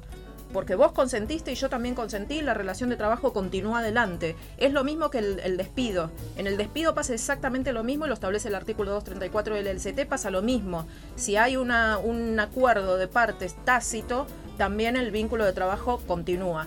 Pero ¿qué pasaría si ese telegrama todavía no llegó a la esfera de conocimiento de la otra parte? Vos tendrías la posibilidad de retractarte y decir, eh, despacho rápidamente otro telegrama diciendo que dejás sin efecto el anterior, que fue un error, una equivocación o lo que fuera. lo que sea. Bueno, si no llegó a la esfera de conocimiento todavía, si no lo recibió fehacientemente, no quedó notificado. Entonces se podría entender que... A ver, vamos, voy, a, voy a buscar un ejemplo, a ver, decime si estamos en lo correcto. Hoy, a las 11 de la mañana, el trabajador envió un telegrama de renuncia al empleador. ¿Está bien? El empleador lo recibe mañana a las 13 horas. ¿Ok? Si el trabajador envía la retractación antes de las 13 de mañana, o sea, va al correo y lo emite antes de las 13 de mañana, ¿es váli- válida la retractación? ¿Sería así? Sería válida, sí. Y, y O sea, tendría que ser un minuto antes que la recibe, Exacto, en la- que reciba la primera el empleador. exacto. Sí. Y ahí tendríamos una retractación que tenga su efecto, digamos, que Si llega revierta- después, fuiste. Eh, Sí, fuiste. Ahí ya no hay marcha atrás. ¿Se salvo- entendió, Rolfi, eso? Sí, sí, muy loco, ¿no? Que- Está bien, pero es la posibilidad Pero de está que bien, sí, sí, sí. lo es repiense. ¿no? Pero bueno, Claro. pero también hay casos donde, pero esto es otro tema, ¿no? Sí, sí, sí, esto sí. quedamos claro que si ya lo recibió No, y no, quedó fue. quedó perfeccionada O sea, la renuncia, 1301 fuiste. no hay forma de volverlo atrás. Pero ¿cuándo hay forma de volver atrás una renuncia? Porque hay casos, y ese es otro tema, es cuando hay vicios, cuando hay vicios en el consentimiento, cuando hay vicios en la voluntad del trabajador, porque decimos que esa renuncia tiene que ser como, tiene que ser un acto que sea libre, Mm. que sea mm, mm, voluntario por parte del trabajador, que no tenga ningún tipo de vicio en el consentimiento, sea por error o sea por dolo, o sea que no haya una intención realmente de cumplir un acto ilícito como sería en el caso de que mi empleador me esté obligando a que yo vaya al, al correo a meter un telegrama de renuncia porque justamente lo que quiere hacer es evitar tener que pagar una, una liquidación por despido. O sea que no puede haber eh, eh, actos de violencia tampoco que, eso mucho menos, ¿no? Actos de violencia explícita, ya sea física ni psicológica, que estén viciando este consentimiento tuyo para dejar tu puesto de trabajo. Tampoco puede haber intimidación. Y hay muchos casos donde se ha dado marcha atrás a esta renuncia. ¿Por qué? Porque se probó en un juicio que, le- que el trabajador fue llevado prácticamente de los pelos al correo, acompañado hasta por personal de seguridad de la empresa, para que vayan y presenten un telegrama de renuncia. Ahora, te doy un caso. Supongamos que Rolfi trabaja para mí, ¿no? Hace cinco años que trabaja para mí y un día me cansé de Rolfi. Digo, no, Rolfi, no tengo ganas de que Rolfi siga trabajando. Lo llamo a Rolfi a mi despacho. Digo, mira, Rolfi, la verdad, para mí la relación terminó. Es un ciclo que, que está, digamos, cumplido. Y le digo, mira, a vos, si yo te despido, te corresponden 10 pesos. Supongamos que los 10 pesos es legal, ¿no? O sea, es lo que corresponde realmente. ¿Qué te parece? Si vos renunciás, yo te doy el dinero, te vas a tu casa, listo, y nos evitamos todo el tema de la liquidación y todo lo demás. Imagínate que Rolfi diga, sí, la verdad que tiene razón, me evito abogado, me evito un montón de honorarios, el otro también se evita, lo demás. Yo le doy el dinero, listo, te doy el dinero, vas a renunciar, me traes la, el, de renuncia, listo. Eso es listo, digamos, podría no tener ningún... Estamos hablando de buena fe de las dos partes, ¿eh? Sí, sí. Digo, podría tener virtualidad, no hay bueno, ningún vos diste la clave ahí diciendo estas dos palabras, buena fe. Buena fe de las dos partes, que es lo que tienen que tener ambas partes en una relación de trabajo. mutuo acuerdo, ¿no? Exactamente, pero básicamente buena fe, porque es eso lo que se, lo que se, lo que determina la validez de esto, que ese acto sería una renuncia negociada. Hmm. Así es como se llama esto que vos estás describiendo, es una denuncia, una renuncia negociada, donde ambas partes se ponen de acuerdo, como vos bien decís, y listo, llegan a un acuerdo para ¿Cómo se hace esto? Bajo el concepto de compensación o gratificación, digamos.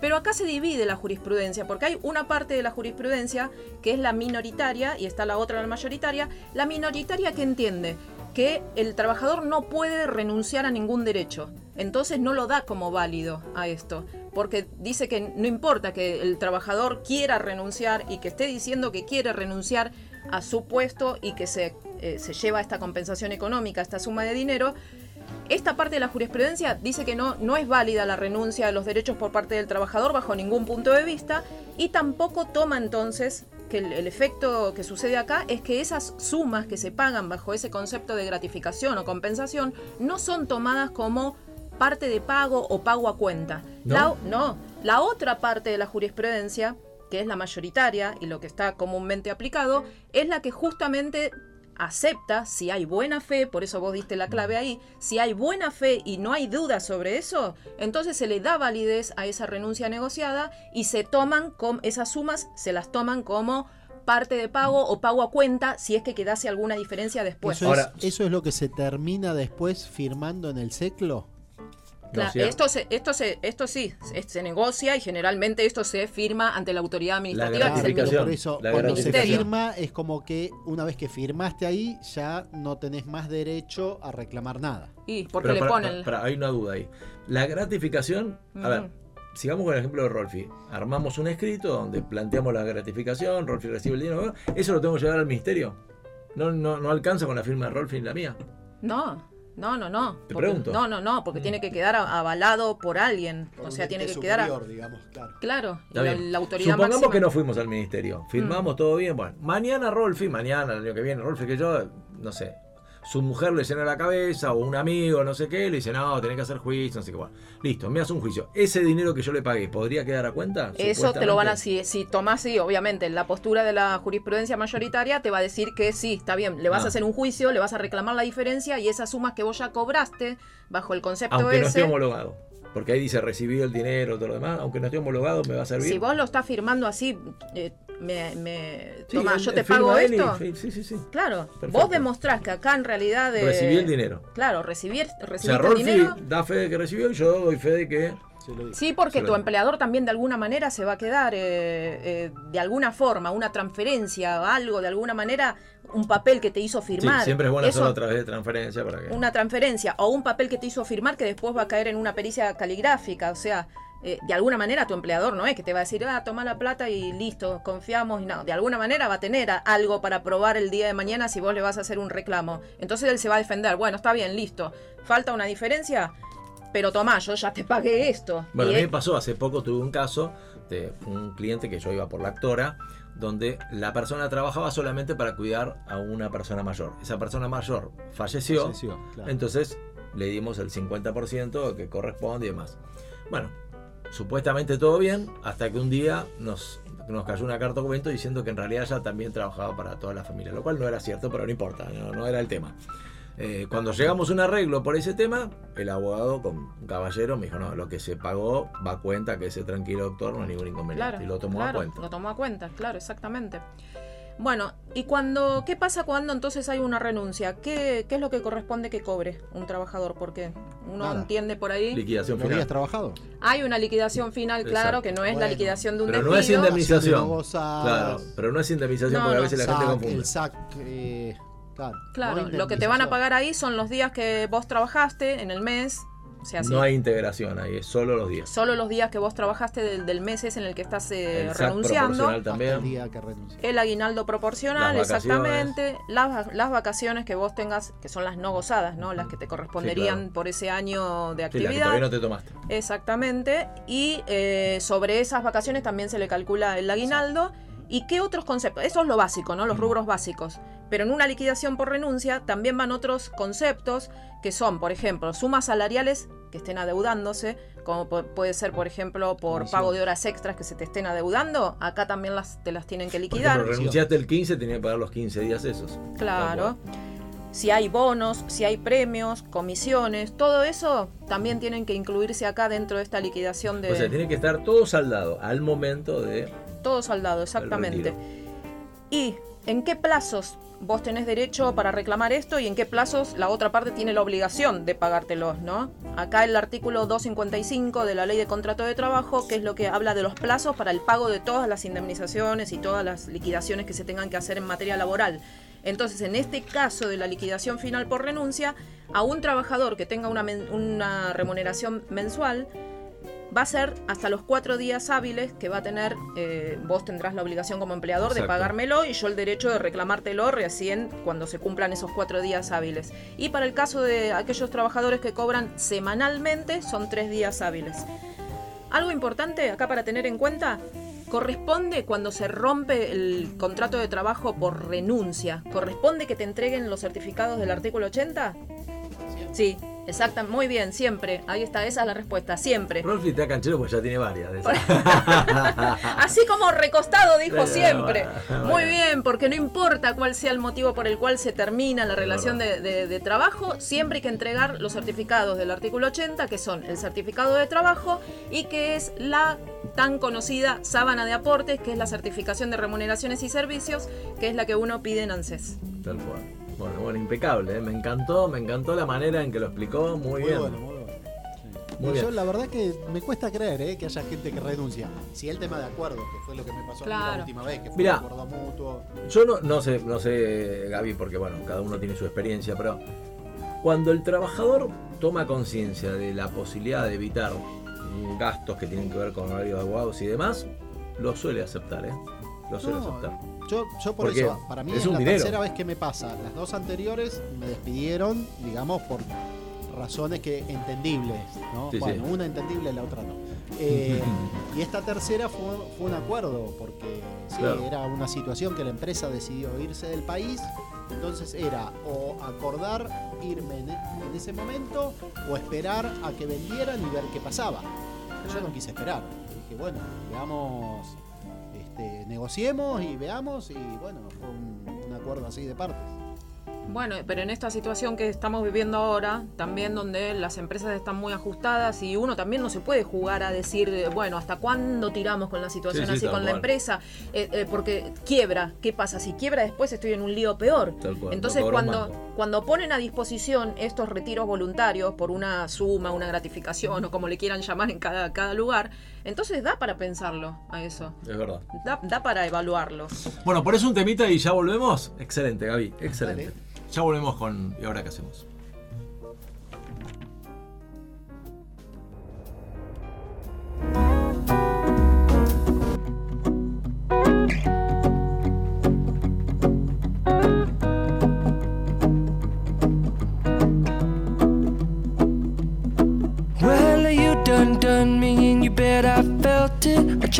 Chill, but you're so hot that I melted. I fell right through the cracks.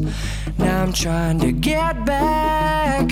Before the cool done run out, I'll be giving it my bestest, and nothing's gonna stop me but divine intervention. I reckon it's again my turn to win some or learn some, but I won't hesitate no more, no more. Cannot wait. I'm yours.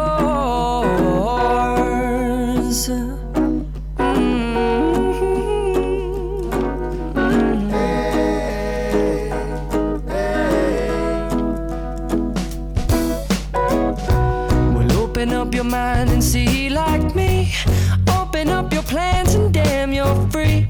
I look into your heart and you'll find Listen to the music of the moment, people dance and sing. We're just one big family, and it's our God forsaken right to be loved, love, love, love, loved. So I won't hesitate no more, no more. It cannot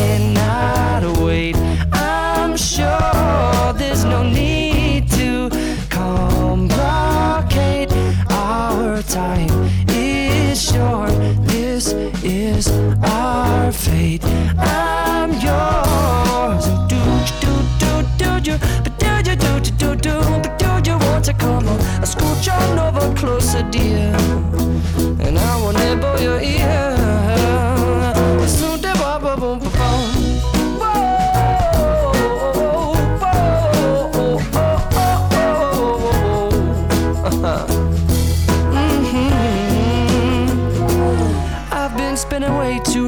Checking my tongue in the mirror and bending over backwards just to try to see it clearer. But my breath fogged up the glass, and so I drew a new face and I laughed. I guess what I'll be saying is there ain't no better reason to rid yourself of vanities and just go with the seasons. It's what we aim to do.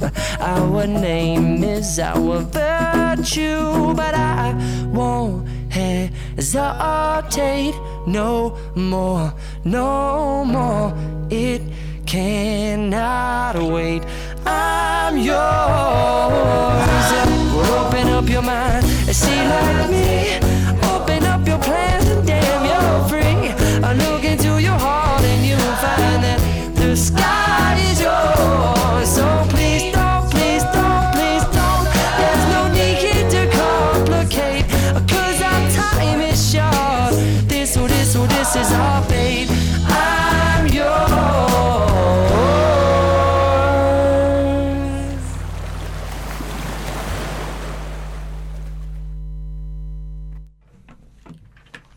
Bueno, volvimos, volvimos, volvimos. Una cosita más que quería acotar sobre esto y ya pasamos a...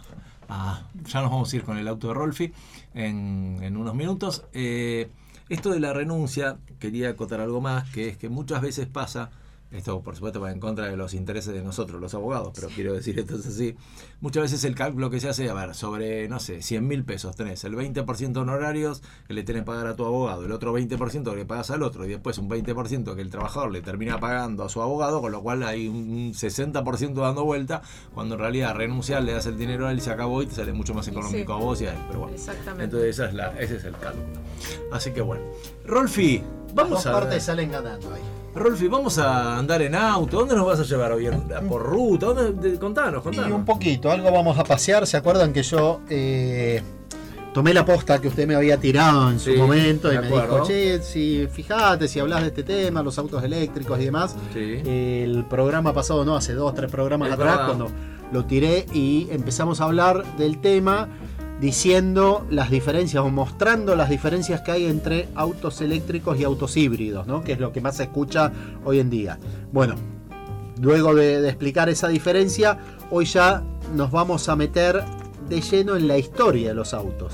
Y nos vamos, vamos a viajar más de 200 años hacia atrás Muy bien. para ver cuándo se empezaron a fabricar o a desarrollar los autos eléctricos. Y acá encontré algo que yo sabía, había escuchado, pero no lo tenía tan presente. Y es algo que, que me, me, me choqueó. Me choqueó y es que el auto eléctrico se fabrica desde antes que el auto convencional. Ah, ¿en serio? Sí, bueno, ven. Me ven choqueaste a mí ustedes, también. Claro. Bueno, pero yo, digamos, yo estoy más o menos en cambió de esto. proveedor, cambió de Conozco, Está conozco la historia de los cosa, dígame la autos. verdad, si No, no, otra cosa. ¿Qué estás fíjese, consumiendo? no sé Algo. si ustedes tienen presente cuándo empezaron a, a desarrollarse o cuándo se inventó el auto. Había autos a vapor a fines del siglo XIX, sí, por allá por eh, finales de los 1800. Autos a vapor y el auto a explosión, o sea, el auto que nosotros conocemos, los motores a explosión, que es el de nafta de, o de diésel, datan del 1902, 3 por ahí. El O sea, auto, principio del, principios del del siglo XX, claro. Exactamente. Pero acá estamos hablando que el primer auto eléctrico, o digamos el primero de los automóviles, fue un auto eléctrico. Y estamos hablando de 1832. ¿Y dónde? Ah, bueno. Entre 1832 y 1839 Ajá. Hubo un escocés que inventó el primer vehículo eléctrico o totalmente eléctrico. Se llamaba Robert, Robert Anderson, pero bueno, no importa. Yo sé que decías robar. Se No, llamaba Ro- robar. Robert Anderson, pero bueno, es, no importa el, nombre. Sin embargo, después también hubo eh, en los Países Bajos, en, Holanda, por allá, hubo otro personaje también, eh, Becker, que hizo eh, autos eléctricos a escala reducida, allá por 1835. O sea, coincidía más o menos en el mismo peri- periodo que el escocés fabricó el auto de tamaño grande. Luego, en la exposición mundial de 1867 en París, un austríaco mostró un ciclo de dos ruedas con motor eléctrico. O sea, un ciclo de dos ruedas es como si fuera una bicicleta. En realidad, en realidad el ciclo era ese famoso triciclo de dos ruedas que tenía la rueda gigante adelante Ah, sí, sí, y la sí. chiquitita Ah, atrás. Esa que está en todas las fotos de época, Exacto. bueno, eso es un ciclo.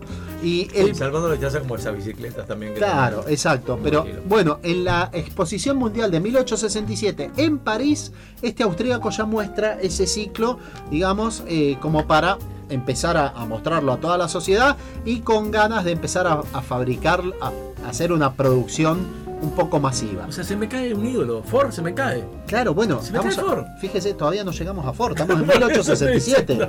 Ford es de 1908, 1907, Claro, bueno, 1910, Increíble. este, por ahí. eh, o después, creo que más cerca de 1915 es Ford. Pero bueno, eh, bueno, luego de, de esto, Francia y Gran Bretaña fueron los primeros países que apoyan el desarrollo generalizado de, de- de lo que es la producción eh, de vehículos eléctricos. Y luego hacia finales ya de, de 1880, bueno, eh, 1880 en realidad, eh, ahí se muestra en la Exposición Internacional de Electricidad de París un vehículo de tres ruedas que era eléctrico. Ya nos vamos aproximando más al auto convencional, ¿no? Pero bueno, justo antes de, de empezar el siglo XX, en, a finales de 1899, se registra un récord de velocidad de un auto eléctrico que sobrepasa los 100 km por hora. Llega a 105.8 km por hora y este Esta fue es la primera vez que supera los 100. supera los 100 ¿Año dijiste? 1899. Supera los 100 km por Ya hora. estoy sospechando, Rolfi. Ya estoy sospechando. Nos metemos De verdad no puedo creer lo que estás contando. Sí, yo tampoco lo podía creer. loco. Yo tampoco lo podía creer y me sorprendió mucho. Y digo, es bueno para conocer esto. Sí, sí, tal cual. porque al final el desarrollo de los autos arrancó siendo eléctrico. Después de vino, o sea, arrancó siendo eléctrico, pasó por el vapor, llegamos al motor explosión, que es el motor actual que conocemos, y estamos volviendo al eléctrico. Y de acá a 20 años, yo me atrevo a decir que el 80% va a ser eléctrico. ¿Primero fue nafta, después gasoil o viceversa? Eh, ahí hay algo porque en realidad el motor de explosión viene de. eh, está entre, entre una persona que se llamaba Diesel y otro que se llamaba Otto. Diesel fue el inventor del motor a gasoil. Y Otto es el motor de gasolina, de nafta. Este, ¿Quién fue primero? Se la debo. Pero está entre ellos dos, está entre Diesel El huevo y la gallina. Ahí. Sí, sí, pero después lo, lo vamos a buscar para la semana que viene a ver cuál. Puede buscar ahí. cuál es? Acá ¿Cuál acabo de buscar algo ¿Sí? que yo le mandé. No, yo, no, Ah. después le quería hacer una acotación que de una información Ajá. del nuestro nuevo, del nuevo auto Ah. eléctrico, el primero. Ah, sí, el argentino. Exacto. Sí, sí, sí, el Tito. Exacto. Lo, lo vi, lo publicaron la semana pasada, creo. Yo que se lo mandé a usted para que Eh, usted lo, sí, lo sí, ver. lo vi, exactamente, lo vi ahí. sí. Bueno, eh, Estados Unidos también se puso a, a investigar y a tratar de, de producir autos eléctricos también, pero Estados Unidos, digamos, el desarrollo de Estados Unidos eh, no era muy bueno y no lograban superar los 32 kilómetros por hora. Contra esto ya a principio, a principio de los con 100. 1900 contra el récord de velocidad que superó los 100, 105 kilómetros por hora de fin de 1899. La gran ventaja que tenían los autos eléctricos respecto de los primeros autos a explosión es que el auto explosión necesitaba para arrancar, ¿se acuerda usted que había que darle Ah, sí. con la manivela? Sí, había que darle una vuelta de motor porque no existía el burro de arranque. Entonces, para poder generar eh, el primer movimiento, se ponía esta manija en el frente del auto por un agujerito hacia adentro del motor y se le daba un golpe de manivela para que empiece a moverse el auto y daba la primera o las dos primeras explosiones y ahí arrancaba el motor. Entonces, claro, una mujer, por ejemplo, no podía arrancar el auto. Entonces, por eso eh, fue tan, tan bueno el desarrollo de autos eléctricos, porque una mujer podía manejar tranquilamente el auto eléctrico sin tener que esperar a que el hombre viniera y le pusiera en marcha el auto de explosión. Pero bueno, tenía la desventaja esta de, de los 32 kilómetros por hora. Allá por, por 1913, Cadillac inventa el arranque eléctrico, o sea, el burro de arranque. Cadillac, la famosa fábrica de autos. Con esto simplifica el tema del arranque de los motores a combustión y ahí es como que Estados Unidos estalla masivamente la producción de autos a explosión y se olvidan y dejan de lado todo lo que era el desarrollo de, autos eléctricos. Esto también se ve beneficiado por lo que es la cadena de montaje y acá es donde entra el juego Ford, que fue la primera línea de montaje que la hizo Ford casualmente. Henry Ford fue el que instala la planta y empieza a fabricar los autos en una línea de producción, uno atrás de otro, donde los operarios van y le van poniendo las cositas. Cuando antes eh, los autos se fabricaban uno por uno, se empezaba y se terminaba ese auto y después se empezaba con el otro. Cambio la línea de montaje, van pasando uno tras de otro. Acá ponemos la puerta, acá ponemos los asientos, acá ponemos el volante, acá ponemos las ruedas. Y es mucho más, eh, más ah, optimizado y mucho más rápido. Entonces con la línea de montaje más el arranque eléctrico, chao. Estados Unidos dejó de producir autos eléctricos y se dedicaron directamente a los autos de, explosión. Hacia finales de 1930 ya directamente se dejaron de, de fabricar todos los motores eléctricos para autos. Sí se siguieron utilizando estos motores eléctricos para aplicaciones particulares como ser eh, por ahí eh, aparejos, guinches este, o, o- zorras para mover ciertas cosas y demás. Y así se siguieron por muchos años. Y este, después en, en la siguiente, en el siguiente capítulo vamos a ver cuándo se retoma o qué fábricas nunca lo dejaron de lado. Y vamos a ir avanzando así en la historia de, de los Ah, autos vamos a tener eléctricos. un siguiente capítulo ya. Sí, no sí, vamos a tener muchos capítulos para llegar hasta, los, hasta el día de hoy y ver cómo se está proyectando los siguientes 10 o 20 años. Yo creo que dije la, la vez pasada cuando hablamos de los vehículos eléctricos o hice un comentario cuando alguien hablaba de, de algo.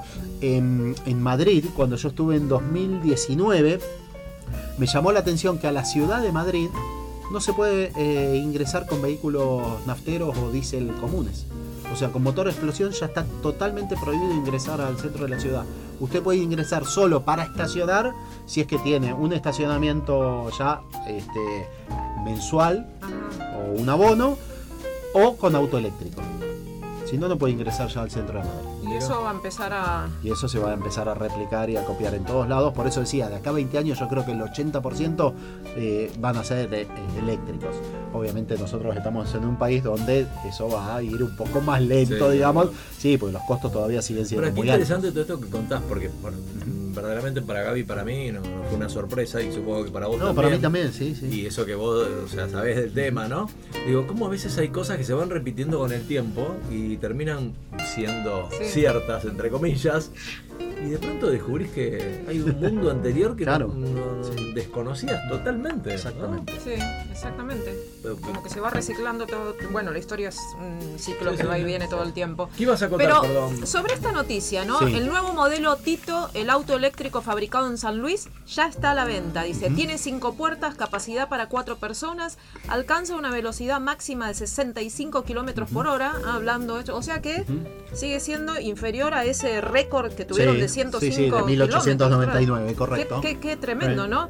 ¿Cuál es su precio y cómo conseguirlo? Sobre este auto, ¿qué nos puede decir usted? ¿Qué nos puede contar por Eh, acá? simpático, la verdad que el modelo simpático Sí, tiene cierta, lindo. cierta apariencia con el Smart, Sí. con el famoso Smart, que es el auto chiquito, citadino, que Sí. de origen, no recuerdo si es americano o inglés el Smart, eh, no, no lo tengo muy presente, pero tiene, tiene así, y no es el único, hay muchos eh, desarrollos argentinos, hay, hay por lo menos 6 o 7 empresas que están desarrollando autos eléctricos. Lo que pasa que hasta ahora esta es la primera que está ofreciendo un producto así a nivel masivo. Y un Masivo dato. entre, entre comillas, porque no recuerdo la producción, creo que son 50 Un- autos un- por año. Un dato, en menos de un año, la empresa agotó una preventa de 500 unidades en pocos días de ese modelo de auto.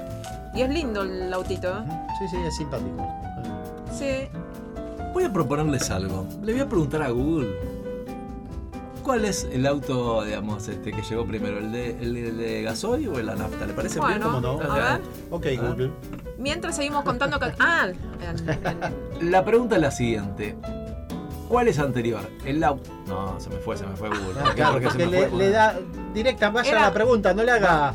La pregunta es la siguiente, todo eso es para los oyentes, no para claro. Google. Bueno, a Google hay que se me- directo. verdad, directo a. Google, claro. si no se marea Google. Claro, dice, no entiendo, ¿qué pasa? Tienes razón. Me mató, me mató ahí la, la- A ver, entonces, ¿cómo harías la pregunta? introducción. Juan? ¿Cómo harías la pregunta? ¿Qué motor, qué motor si Directo, primer No. auto, Claro, no. tal o cual. Y Eh, Google lo lee, Sí, o lo el- el- entiende. ¿cuál, ¿Cuál fue primero? ¿Motor, a- motor diésel o a nafta? O gasolina.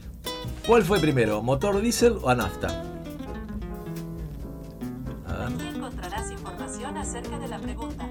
Primer motor diésel.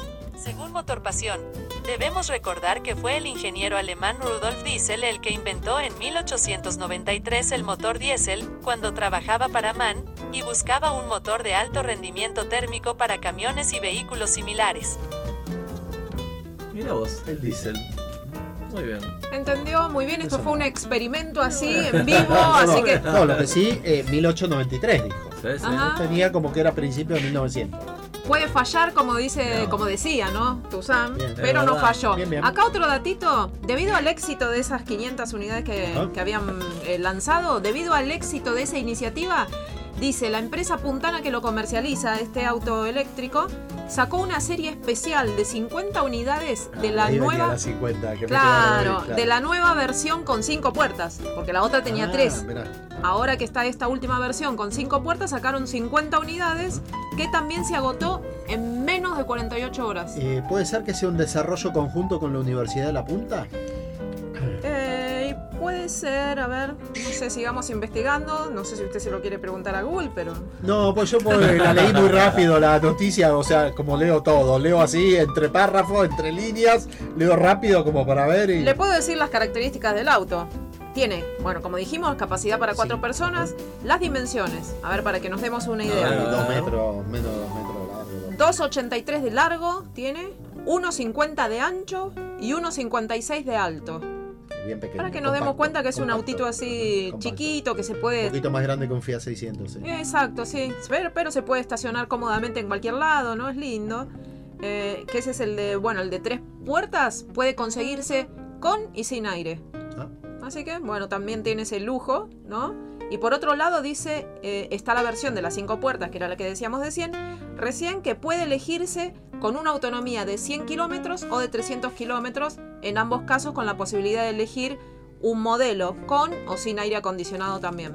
Y las dos versiones dice que están construidas con chasis de acero, carrocería, chapa autoportante, con un motor eléctrico, a usted que le gusta hablar de todos los motores y eso, acá están las, las cosas específicas, con un motor eléctrico de 4.5 kilowatts. de potencia, muy bien, no le erré, que alcanza una velocidad máxima de 65 kilómetros por hora, ¿no? Y cuenta con una batería de litio ferrofosfato Ah, colocada debajo del piso con una capacidad de 2.000 ciclos de carga, lo que se traduce en unos 200.000 kilómetros de recorrido, dice.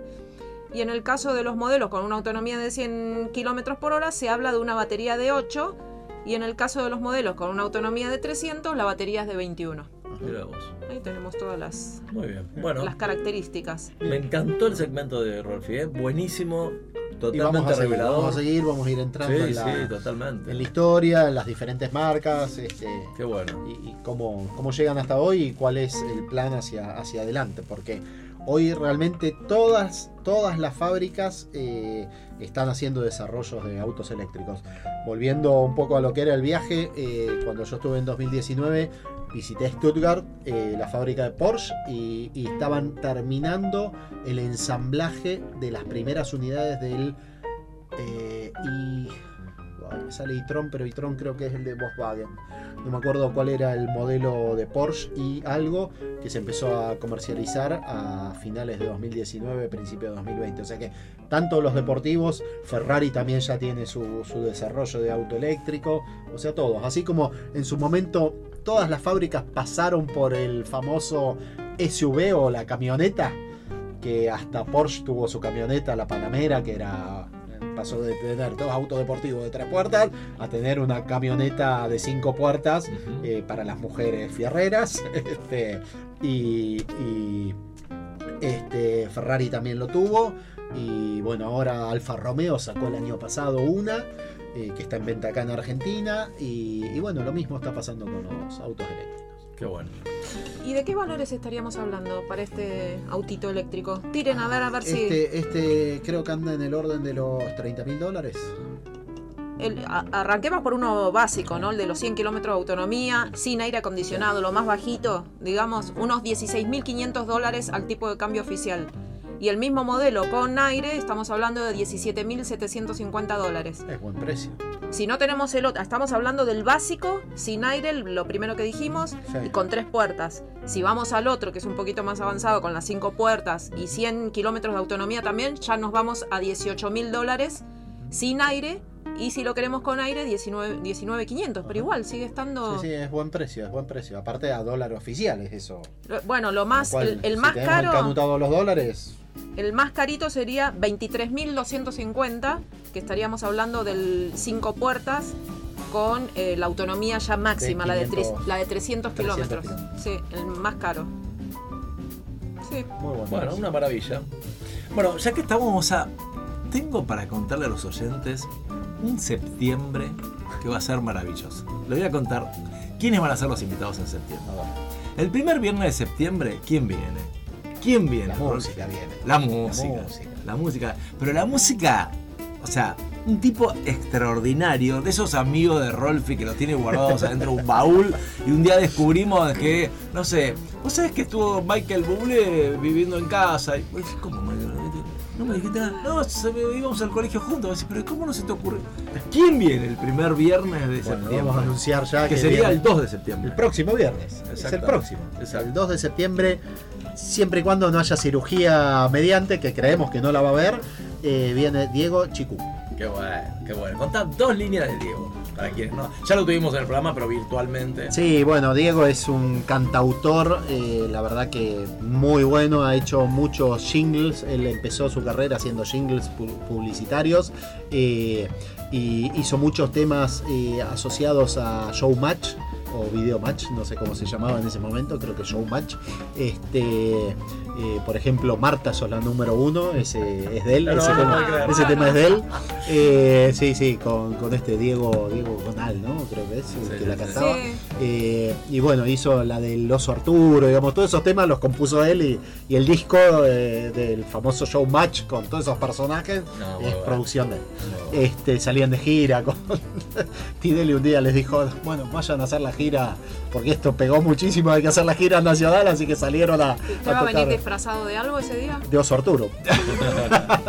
no, no hace falta. Así que lo tenemos a Así que Diego lo en tenemos a, a Diego acá. eh, Perfecto. este, contando un poco la actualidad, el último tema, sacó un tema nuevo, este, la- los planes que tiene, hizo, tiene un tema ahí que lo, lo donó para una organización, este, una ONG que, que- que a nivel mundial, eh, bueno, tiene, no quiero meterme mucho, pero tiene, tiene planes, es posible que viaje internacionalmente ahora antes de No, fin no, de año. no, no, no va. No Pero va, no, no estoy dando más detalles. Ah, hasta ahí, hasta ahí.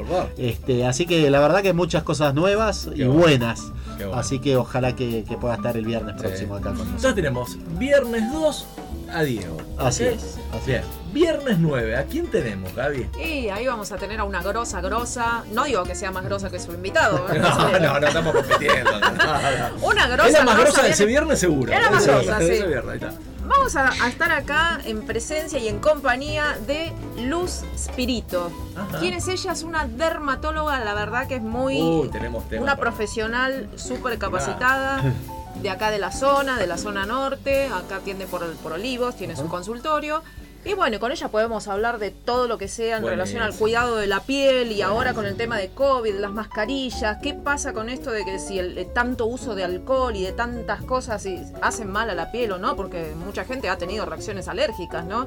Entonces, si, si la duda esta, si es por el uso de alcohol, si no. Bueno, así que vamos a, a poder ahí plantearles todas las dudas que tengamos. También hace tratamientos estéticos de belleza, así que si a ustedes les interesa le pueden preguntar todo lo que quieran, les vamos a preguntar todo, pero básicamente los cuidados que hay que tener con la piel, ¿no? Que uno a veces Sí, es sí. El, el órgano más grande que tenemos, más extenso que tenemos en todo nuestro cuerpo, y por ahí no, la gente no le presta mucha atención, No, le- cada- no le dedica los cuidados que tiene que tener. Cada vez hay más enfermedades de la piel. Exactamente, bueno, psoriasis, por todas las, las cuestiones estas nerviosas y toda la situación que se está viviendo, también se despiertan algunas patologías que pueden afectar a la piel. Así que con ella, con Luz Spirito, podemos evacuar todas las dudas que tengamos, que vamos a venir con un listado de preguntas seguramente y como siempre también nos quedamos con muchas más por hacerle. Qué bueno. Pero Ahí muy... O sea que ahí tenemos el 9 de septiembre. 9 de septiembre. Bien. El 16 de septiembre tenemos a Lucía Outeda, que es coaching, así que va a estar espectacular. ¿Coaching de qué, perdón? Coach. Ya- ya- Coach ¿por qué- oncológico. ¿Por qué, por qué se acelera? Me interesa porque es mi cumpleaños ese día. ¡No! Espectacular. Pero ella cumple por esos días. ¿eh? En septiembre, en septiembre venimos a full. Ah, full, a full. Va a ser espectacular. Lucía es un dulce de leche, así que va a estar buenísimo. ¿eh? Va a venir acá, va a responder a todas las preguntas. No quiero adelantar nada porque es espectacular. Eh, así que bueno, va a estar muy, muy bueno eso, muy bueno eso. Y el 23, 23 tenemos. Es el cumpleaños tenemos- de mi tía, le digo. Como estamos de bien, cumpleaños, está el cumpleaños de mi tía. Exactamente, está muy bien. Va- vamos a tener a, a- a una jueza que canta como los dioses, ya estuvo acá alguna vez, la, la- la doctora Verónica Di Tomaso, que va a venir a cantar, tiene una voz espectacular.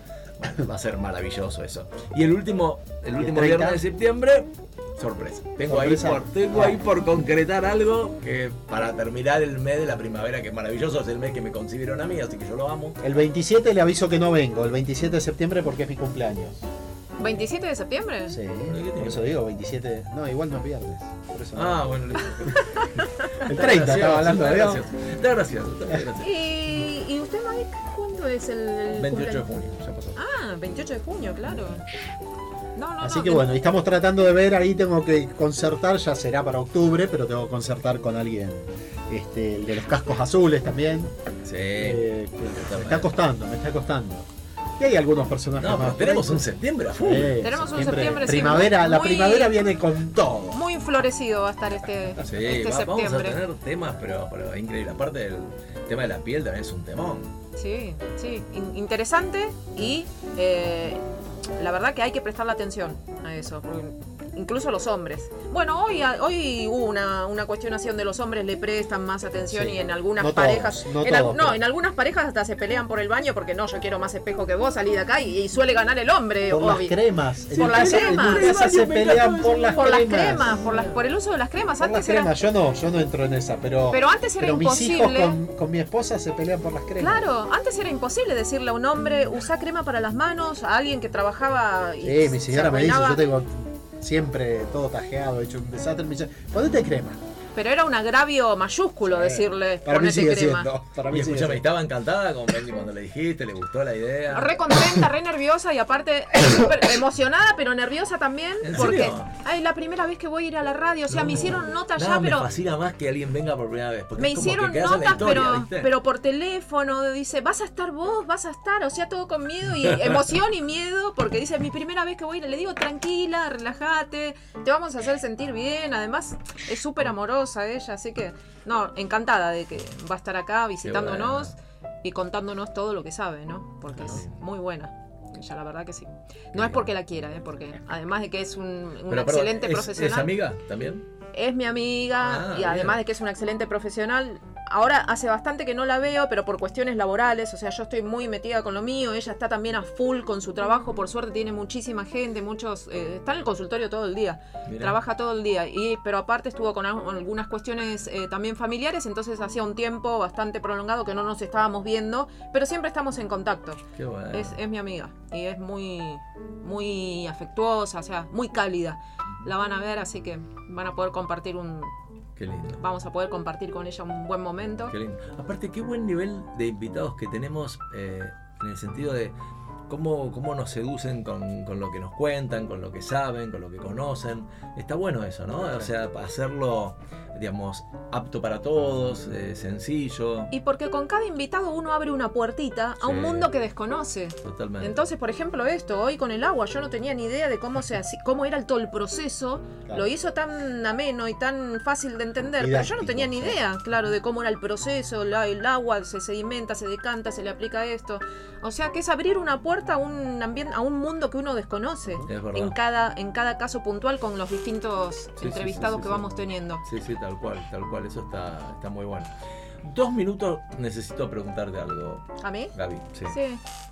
Estamos, nosotros, bueno, todo el mundo sabe que nosotros no hacemos, no hablamos de política partidaria, ¿no? Mm. Pero, pero bueno, están pasando cosas en nuestro país. Vos trabajás en perfil, Mm. digamos, es un diario muy importante.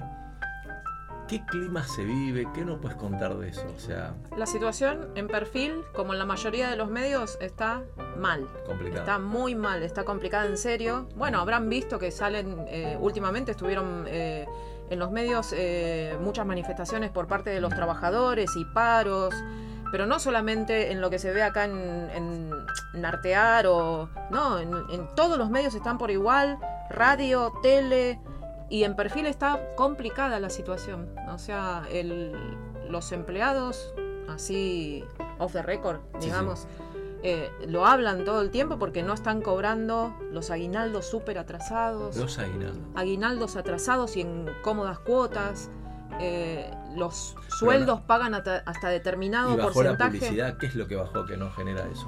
Lo que. mm, Porque en general yo tengo entendido, esto vos decime que tenés mucho más claro el tema que yo, que los diarios que sobreviven son los que tienen otros medios que bancan a los diarios. Por ejemplo, Claro, no sé, claro. pero Clarín tiene ATN, tema, bueno, listo, Con- si, hay, si Con se el tema de la pérdida del diario, Digo. el papel, digamos, ahí. Claro, digo, ¿hay algo de eso o no? Sí, no, pero acá lo que pasa es que pasa algo bastante. Yo no, no sé si tendría que estar hablando de esto, pero. no, no, no, lo que lo que, hablar. lo que pasa lo que pasa acá y lo que hace que la gente también se ponga peor todavía y como más irascible es que si ha- hay recortes a los trabajadores en el Mm. pago de salarios y, y toda esa cuestión por otro lado se está ampliando porque por ejemplo ahora eh, pusieron el, el canal eh, Modo Fontevecchia que es un es un eh, noticiero como es hoy la movida de los noticieros que son radio y se televisan Sí, bueno, se hizo eso. ¿Y qué pasó? Se incorporaron como 40 o 50 trabajadores nuevos.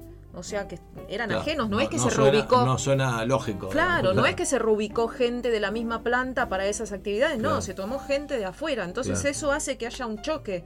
Ahí, ¿cómo? A nosotros nos están eh, retaseando nuestro sueldo después que estamos trabajando el mes entero y por otro lado vemos que están tomando gente para puestos nuevos. Tal cual. Entonces ahí hay, hay un choque y está bastante candente la situación. Ayer estuvimos recorriendo justamente la, la planta donde se... La, la planta de impresión de los diarios y estábamos viendo justamente que estábamos hablando de esto de la producción de Ford. Bueno, es similar a cómo se hace la producción de un diario y cómo va haciendo toda la cadena de producción hasta que sale. Y estábamos viendo, eh, no sé si vos viste que la última versión del diario Perfil de los días domingo es bien gorda Sí. y que sale perfumada. No, no, no sé si te percataste No, de eso. eso no- eso no bueno, a la tinta le ponen eh, perfume, que lo van rotando, lo van reciclando. ¿Vos sabías No, eso? no sabía. no. Bueno, es eh, como una forma también de... eh, ahí hicieron cuando la, hicieron la promoción de esto, los diarios en realidad van quedando cada vez más cortitos Sí, porque la gente son más cada- finitos, y más porque cada vez la gente lee menos diario papel. Claro. Entonces Perfil lo que hizo al lanzar este diario gordo, porque es súper gordo el diario de los domingos, es tratar de hacer la inversa. O sea, si bien hoy no la gente cada vez está leyendo más eh, noticias a través de, la- de lo digital y no por el diario papel, Perfil lo que trató de hacer es, nosotros hacemos lo contrario. Entonces, si la gente cada vez lee el diario papel, nosotros te damos este diario y el diario es gordísimo y lo hicieron perfumado. Y estuvo muy bueno ese, esa recorrida que hicimos ahí por la planta de, de bueno. impresión del diario. Bueno, buenísimo. Pero está complicada la situación como en todos lados. Bueno, llegamos al final, Rolfi. Así es, se nos ¿Eh? pasó un Qué programa más. Lindo programa, ¿eh? Muy lindo. Muy lindo programa, hemos tenido segmentos maravillosos, ¿eh? muy lindos, me encanta. Así que bueno, el viernes que viene, música, pero música pleno, a a full. Va a ser Gaby, no lo vas a poder creer, no sabes la onda. que Bueno, tiene vamos Diego. a bailar entonces. No, no sabes la onda que tiene Diego, ya estuvo Bailar, con nosotros. Mira, virtualmente tenía onda, así que imagínate de manera presencial, Mucha- ¿no? Mucha onda. Y hoy, menos mal que, que lo postergamos para el viernes que viene porque estuvo con una infección esta semana. Uh. Este, estuvo en cama, este, estuvo así, algo que le cayó mal. Este, y bueno, se intoxicó, ¿no? Una infección. Por algo, por algo. Dios decide algunas cosas, ¿no? Eso Está muy bien. Bueno, que te recuperes pronto, Dieguito. Y bueno, es una maravilla. Hacer radio es, nos hace feliz a todos. Es, es espectacular. La radio, una vez lo escuché a, a- a la nata decir una frase que me encantó. Él decía, well, dice, ¿no? Que cuando uno está en los medios de comunicación termina completando su educación en público. Y es verdad, porque uno todo el tiempo aprende, todo el tiempo aprende de, de- de los invitados, de las cosas que nos cuentan, que nos dicen, de los segmentos. Bueno, a ver, vos mismo, Rolfi, aprendiste vos mismo de tu investigación, lo, lo mismo que pasa a Gaby, está buenísimo, ¿no? Sí. Y, y preguntamos y preguntamos y bueno, es una maravilla. Es retroalimentarse todo el tiempo. Exactamente. Por favor, San Pedro, por favor, te lo pido, bancá, bancá hasta el Hasta el sábado a la noche. Por Dios te lo Hasta pido. Bancada hasta el sábado a la noche o hasta el domingo. Hasta el Ponele lunes. onda. Pero Hasta el viste, lunes. dejanos el fin de dale, jugamos al fútbol, Mañana sol. asado, fútbol, Claro, por favor. Un día como hoy, mañana sería alucinante. Eso sí, suspendeme la neblina porque es terrible, viste, no sé, neblina, Hoy- humo, no hoy- sé qué hoy es era todo humo, me parece. No ¿eh? sé, había Hoy- de todo. hoy No, hoy era el- banco de neblina. Pero también llegó humo porque ser venía, también. venía con perfume. Ah, como perfil. Bueno, que Dios lo bendiga, buen fin de semana a todos, nos vemos la semana que viene, chau. Chau. chao.